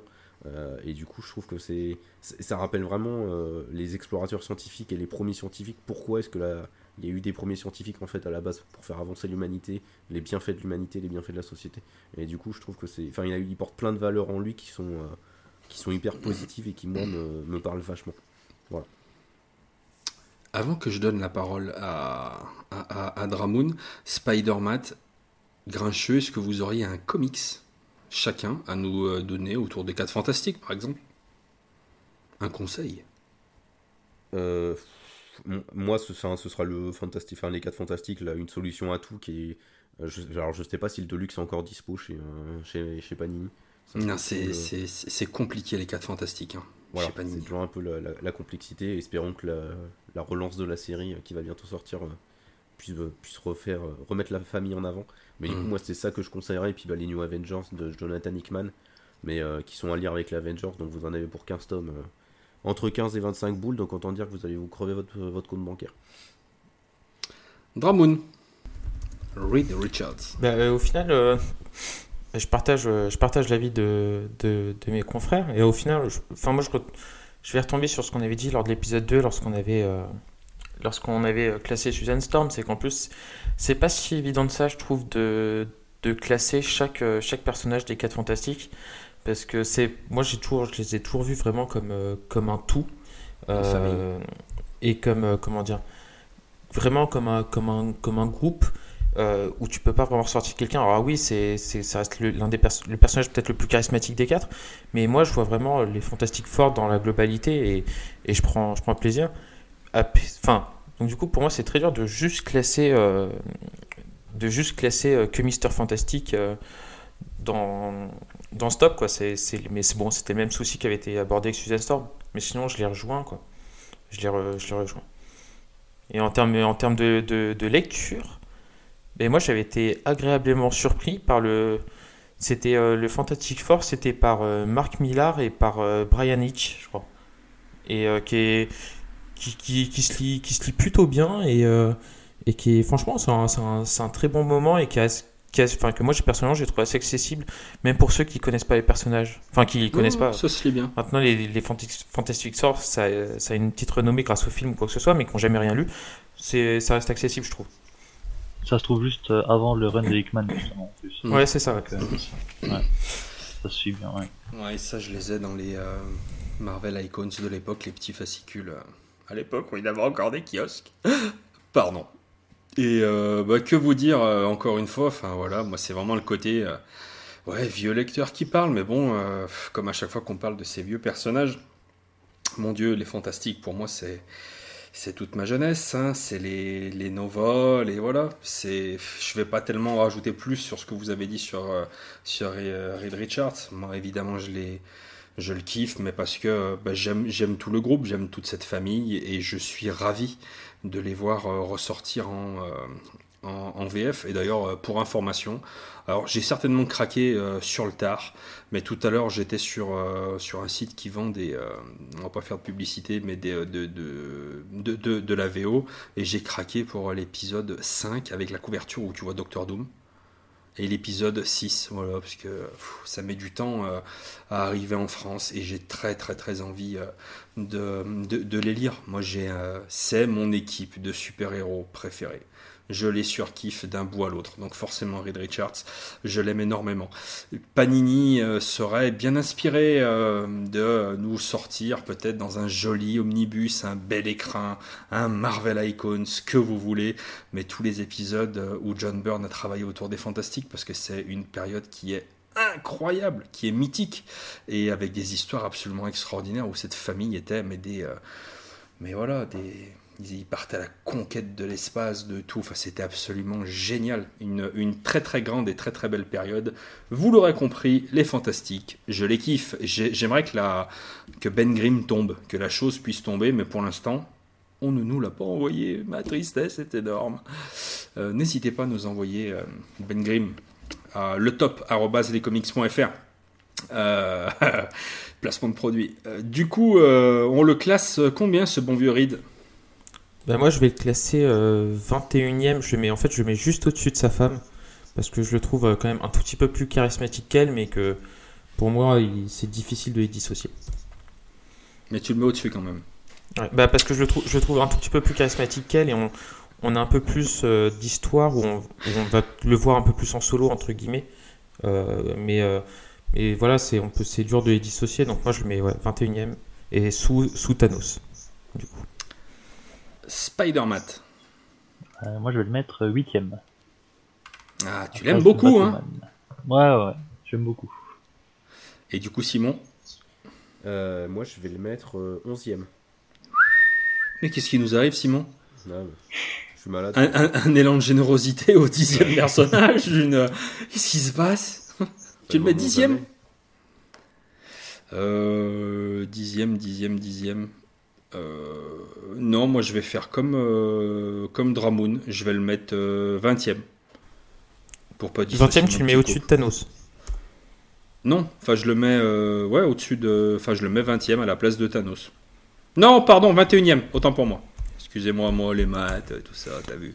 Et euh, du coup, il finit, euh, il finit 15ème derrière Wolverine et devant euh, Thor, Jane Foster. OK. Messieurs, je crois qu'on est quasiment euh, bah, du coup à la fin de l'émission, on a classé euh, encore une fois 10 personnages, il reste plus que 3 émissions. Euh, et on en aura terminé avec cette année du top. Voilà, je pense que c'est. on, sent, un peu de fatigue, hein, notamment au moment où il a fallu mettre en ligne le dernier épisode. Oh, j'ai senti qu'on n'était pas bien, hein, parce que Comics Grincheux a mis en ligne sa voix tout seul. Euh, Dramoun a publié le mauvais épisode. Euh, ah, je, nous sens chafouin en ce moment, messieurs. je nous sens pas trop bien. Il faut espérer que pour les trois épisodes euh, finaux, euh, nous puissions un petit peu. eh ben, bon, on va arrêter d'être polis, sortez-vous les doigts du cul, putain les mecs, à un moment donné, va falloir muscler votre jeu, quoi. Avant de parler un petit peu plus de l'invité, euh, de notre cher Spider-Man, mon cher Comics Grinchus, est-ce que tu peux nous parler un petit peu de l'actu de lescomics.fr Euh, oui, euh, qu'y a-t-il à dire sur lescomics.fr Eh bien, euh, je ne sais pas, parce que je- quand sortira cet épisode C'est une bonne question. Euh, En juin, juillet, je pense, à peu près. Ouais, je pense aussi. Donc à ce moment-là, il y aura déjà eu une semaine spéciale, bah, la Fresh Start, hein, vous l'avez vous l'avez certainement vu. Hein. Celle-là, elle est déjà sortie, donc ça c'est bon. Ouais, c'était Euh, bien ça d'ailleurs. Ouais, c'était bien. hein. C'était- cool, hein. Non, non, Ouais, mais j'ai trouvé euh, qu'on avait fait un boulot collectif euh, vraiment bah, de qualité, où il y avait aussi bien des vidéastes, euh, des reviewers, on a fait une semaine à thème, euh, et globalement, tu m'arrêtes si je me trompe, mais je crois qu'on a des retours On a eu des retours assez positifs, ouais. ouais. très positifs, hein, des gens Ouais. qui ont... qui ont vraiment aimé le, bah, le- le- cette petite semaine à thème. Est-ce qu'on aura une autre semaine à thème de prévu? Ou peut-être qu'il sera déjà sorti, mais on sait jamais, c'est l'occasion d'en parler. Alors oui, elle sera certainement déjà sortie, je pense. Euh, c'est la semaine spéciale Captain Marvel. On profite de la, de la sortie du film sur, euh, sur le personnage de Carol Danvers pour faire une semaine spéciale autour du perso. Mhm. euh, avec euh, notamment bah, évidemment la review du film, mais aussi euh, eh bien, euh, des vidéos euh, de certains euh, fabuleux vidéastes de la team, euh, dont une vidéo de toi, mon cher G. euh, Ça te coûte, hein, ça. hein. Ça te ouais, coûte. hein. J'aime- Je vous aime pas les vidéastes, mais bon. Vous êtes obligé de faire votre promo, bande de cons. Hein Euh, on aura aussi certainement des, reviews, notamment du dernier, euh, enfin, du dernier truc qui est sorti en VF euh, sur elle, la vie de Captain Marvel. Beaumasque avait déjà fait une vidéo sur elle, je pense que j'en ferai, j'en aurais fait une review à ce moment-là. On aura également des interviews, normalement, de certaines de blogueuses sur leur rapport à Captain Marvel et l'importance des, des modèles féminins dans les comics. Donc ça, je suis, je suis très content d'avoir d'avoir ce contenu-là sur le site et de pouvoir le proposer. Euh, elles ont été très gentilles de, répondre à l'invitation, donc euh, c'est euh, c'est assez cool. Et on aura peut-être, on va en fait essayer de profiter un peu de, pas forcément de la sortie que des films à chaque fois, mais peut-être de faire des semaines spéciales sur un tel ou tel auteur, profitant par exemple de mes questions de style à certains moments. Là, je trouve, euh, voilà, on, verra comment on articule les choses, mais peut-être que le, question de style sur Nick Spencer sera sorti à ce moment-là ou pas, auquel cas vous aurez eu un teaser, donc voilà. Mais on À verra, noter mais on essaie de faire également, des- euh, on essaie de faire des semaines spéciales euh, de plus en plus, c'est un, Ouais. un bon moyen pour mettre en avant des trucs. Non, carrément. Et puis face à ça, ça permet de sortir bah, des boulots collectifs, euh, de faire vraiment un gros gros focus à un moment donné sur un thème, un personnage.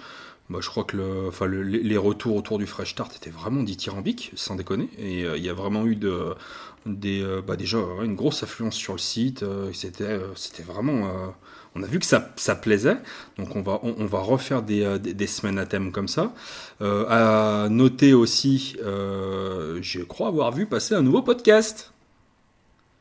Ah bah je, je, je, je laisse la parole à Dramoun, c'est lui là, le Le, responsable des le, le, podcasts. le, le bac à VO, si je dis pas de bêtises. Le bac à comics. C'est c'est- bien aussi. C'est un podcast. c'est un podcast euh, où on parle de, de comics VO. Alors, euh, à l'heure où on vous parle, il y a eu un seul épisode. Donc, un épisode qui s'est euh, extrêmement bien passé en termes de technique, en termes euh, euh, de connexion internet, euh, en termes de, de live YouTube. On est vraiment très fiers d'avoir proposé un contenu où voilà, les, les auditeurs, bah, en fait, ils ont un peu. un, un contenu ludique, c'est-à-dire c'est des phrases à trous, donc c'est un peu à eux de compléter les trous. Moi, je trouve que c'est voilà, c'est un nouveau concept qui est assez intéressant. Et ça permet de changer un peu de, des podcasts VO qu'il y a pu avoir. C'est-à-dire que voilà, les mecs, ils doivent un peu Le Connaître podcast les- Trébu. voilà, connaître, euh, connaître les, les, les intervenants pour pouvoir compléter les trous, savoir un peu ce que c'est. Mais c'est pas un ça- principe qui avait été euh, initié par euh, le- notre président, Monsieur Talbot. À un, à un De moment quoi, donné, euh, il, Ah on s'est on s'est inspiré de Benoît, évidemment. Mais non, mais du coup, Captain le- Voyelle. à l'heure euh, à l'heure où sortira ce, ce- ce- cet épisode du top, euh, le deuxième épisode du, du bac euh, sera sorti. Euh, on a opté maintenant en fait pour essayer de garder quand même l'interactivité avec les gens parce qu'il y avait quand même pas mal de questions sur le chat quand on l'a fait. Euh, on va le sortir en fait avec la fonction euh, première diffusion sur YouTube qui permet d'avoir le chat lors de la première diffusion et de pouvoir répondre aux, questions en live tout, en gardant notre, logistique entre guillemets d'enregistrement en off pour nous et qui, évite ces problèmes techniques là. Et une, fois que, la machine sera un peu plus rodée, les participants euh, tourneront et tout reste, enfin, restera quand même euh, la pierre angulaire de, de ce podcast avec, euh, avec euh, Yanda à la, à la manette, euh, avec les, les talents qu'on lui connaît en termes d'animation et de présentation euh, de tout Ah ce qui est bah, live et podcast. C'est un peu notre Philippe Risoli à nous, hein. à un moment donné. euh. Bah dis donc, euh, il a fait une très belle carrière, euh, Philippe Risoli, très honorable. C'est pas parce que maintenant ils vendent des boîtes de cassoules en supermarché qu'il faut lui cracher dessus. C'est pas bien ce que tu fais. Et donc ce soir, nous avons eu le plaisir d'accueillir euh, bah, Spider-Mat. Euh, si euh, vous ne le connaissez pas, bah, déjà vous avez tort. Je vous encourage vivement à aller lire un petit peu plus les reviews de lescomics.fr et notamment celles qui sont signées par Spider-Mat. J'aime beaucoup bah, voilà, les différents dossiers que tu peux faire, les différentes reviews, les différents conseils aussi que tu peux me donner en privé pour parfaire ma culture comics. Tu, es, tu as gagné ce titre. Tu es mon gars sûr. c'est euh, dans l'intimité, je l'appelle c'est mon gars sûr, tu vois, voilà. Et, euh, à chaque fois qu'il me. là, on balance des, des trucs très personnels. À chaque fois qu'il me conseille un, un comics en me disant Tiens, tu devrais essayer ça, c'est pas mal, il me balance un gif de vautour. et voilà, c'est des, grands moments de, de plaisir et de partage et c'est absolument génial. Allez lire les reviews de Spider-Man, c'est super cool. Et on va te laisser le mot de la fin, mon cher Spider-Man. Bah, merci euh, pour cette invitation. Merci Spider-Man pour ce mot de la fin. Je ne suis que de merde. Je- Pardon. Pardon. Non, mais euh, enfin, j'espère que ça t'a fait plaisir de, de passer cette soirée avec nous. Très plaisir, très plaisir. Et euh, voilà, que tu n'hésiteras pas à, à revenir dans un podcast le jour où ces deux cons décideront de t'inviter parce que crois-moi, crois-moi que les places sont chères, hein, je te le dis. Soit le- alors le bac à VO, euh, le bac à comics, j'ai appris qu'il fallait parler anglais. Alors j'ai déjà bon déception parce que j'ai compris que je serais jamais invité, tu vois. Bon, écoute, euh, j'ose espérer qu'il y aura de, bientôt de nouvelles productions lescomics.fr et qu'on pourra s'amuser autour de ça. Voilà, c'est tout pour nous. C'est bon, on a dit suffisamment de conneries. On fait pas, on fait pas le retour sur le classement? Ouais, c'est bien utile. Vas-y. Qui, euh, Dramoun, fais-nous un petit point sur le classement. Et puis après, on va, que maintenant- on va rendre l'antenne à, à, à Boulogne-Billancourt. hein. On va rester là pour ce soir. C'est parce que maintenant, à chaque épisode, on doit te faire le petit rappel qu'il faut faire le classement. Mais ouais, mais parce que mon Alors- pote, je pars tellement loin dans la merde que je raconte qu'au bout d'un moment, euh, pff, je me perds, quoi. On, Eh, retrouve, euh, on retrouve toujours sur notre première marche du podium euh, Batman, euh, tout de suite euh, suivi par euh, Jean Grey et Dick Grayson. Euh, Il n'y a pas eu de changement en fait dans le top 10, donc on va pas revenir sur le top 10. On a euh, Ah bah non, 25e, on a on Razgul, nous menace. 34 Donc, euh, Po- Poison Ivy, Euh, 38e, Shazam. Euh, Lobo qui est 51e. Il Big Barda qui est 52e. Euh, La vendeuse de boulettes. L'épouvantail 49e. Et puis euh, les 5, les, allez, les 4 derniers pour pas qu'on dise Hulk et qu'on fasse pas de, de peine à G. Euh, question 67e, Daken 68e, c'est quand même assez haut, je réalise. Amadeus Cho 69e et Cerise, notre bonne vieille Cerise, notre cerise adorée, notre chouchoute 70e. Merci mon cher Dramoun. C'est la fin de ce septième épisode. On s'excuse pour cette fin un petit peu débridée. C'est une fin de semaine, une fin de soirée. On est fatigué, on s'est beaucoup amusé. Voilà. On vous dit à très bientôt pour un huitième épisode du Top des Comics. Salut Salut Salut Salut